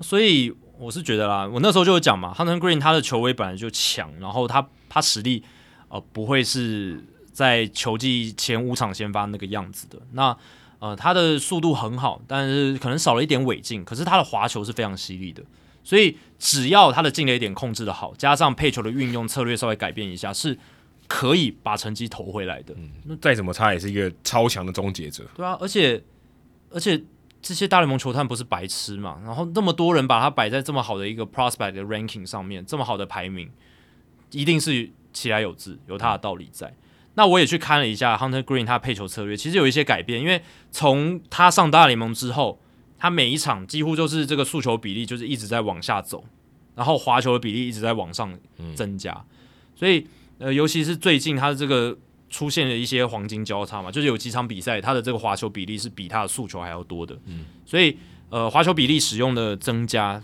对于他来混淆这些打者，然后增加他的起底型，然后减少这种。被挨轰的情况，我觉得是有蛮大的帮助的。可能这个教练团对他的滑球信心也提升了，就多配蛮多的。嗯，对啊，这个也是一个、嗯、我我觉得也是一个改改变的一个原因。然后最近六月份三场先发，总共十六点二局投球，应该是十五点二局投球，没有被打全垒打。嗯，他这个他如果他如果可以把全垒打被打全垒打这个率下降的话，应该就会会很强了。对，其实就这一点而已，嗯、因为。他球速这么快，被打全垒打，就是被猫到，或者说没有咬中那么完全，其实要飞出去也是有机会的。所以其实除了我刚刚讲的配球策略改变，我觉得很大一点也应该就是他的这个进垒点，他应该投到这种红中的位置减少了。嗯，对，所以能够减少这个被全垒打的比例，这样子，所以 Hunter Greene 表现还是值得期待了。而且我相信红人队也会好好养他，因为毕竟红人队如果之后下一支挑战季后赛的红人队，我觉得。不能少了 Hunter Green。好，以上就是《Hito 大联盟》第两百七十三集的全部内容。如果大家喜欢我们节目的话，请千万记得不要推荐给你的朋友，因为这样做的话，你很快就会变成朋友里面最懂大联盟的那个人了。你朋友没有听到《Hito 大联盟》，大联盟的知识就会越来越跟不上你。假如你有任何棒球相关的问题，我们的听众信箱随时欢迎来信。你可以在节目叙述和我们的官网 hito mlb dot com 上面找到。还有，别忘记到 Apple Podcast、Spotify 给我们五星评价和留言回馈，让我们能够做得更好，也让还没有听过 Hito 大联盟的朋友可以更快速地认识我们。如果你写得不错的话，我们也会在节目开头中念出来分享给大家哦。今天节目就到这里，谢谢大家，拜拜，拜拜。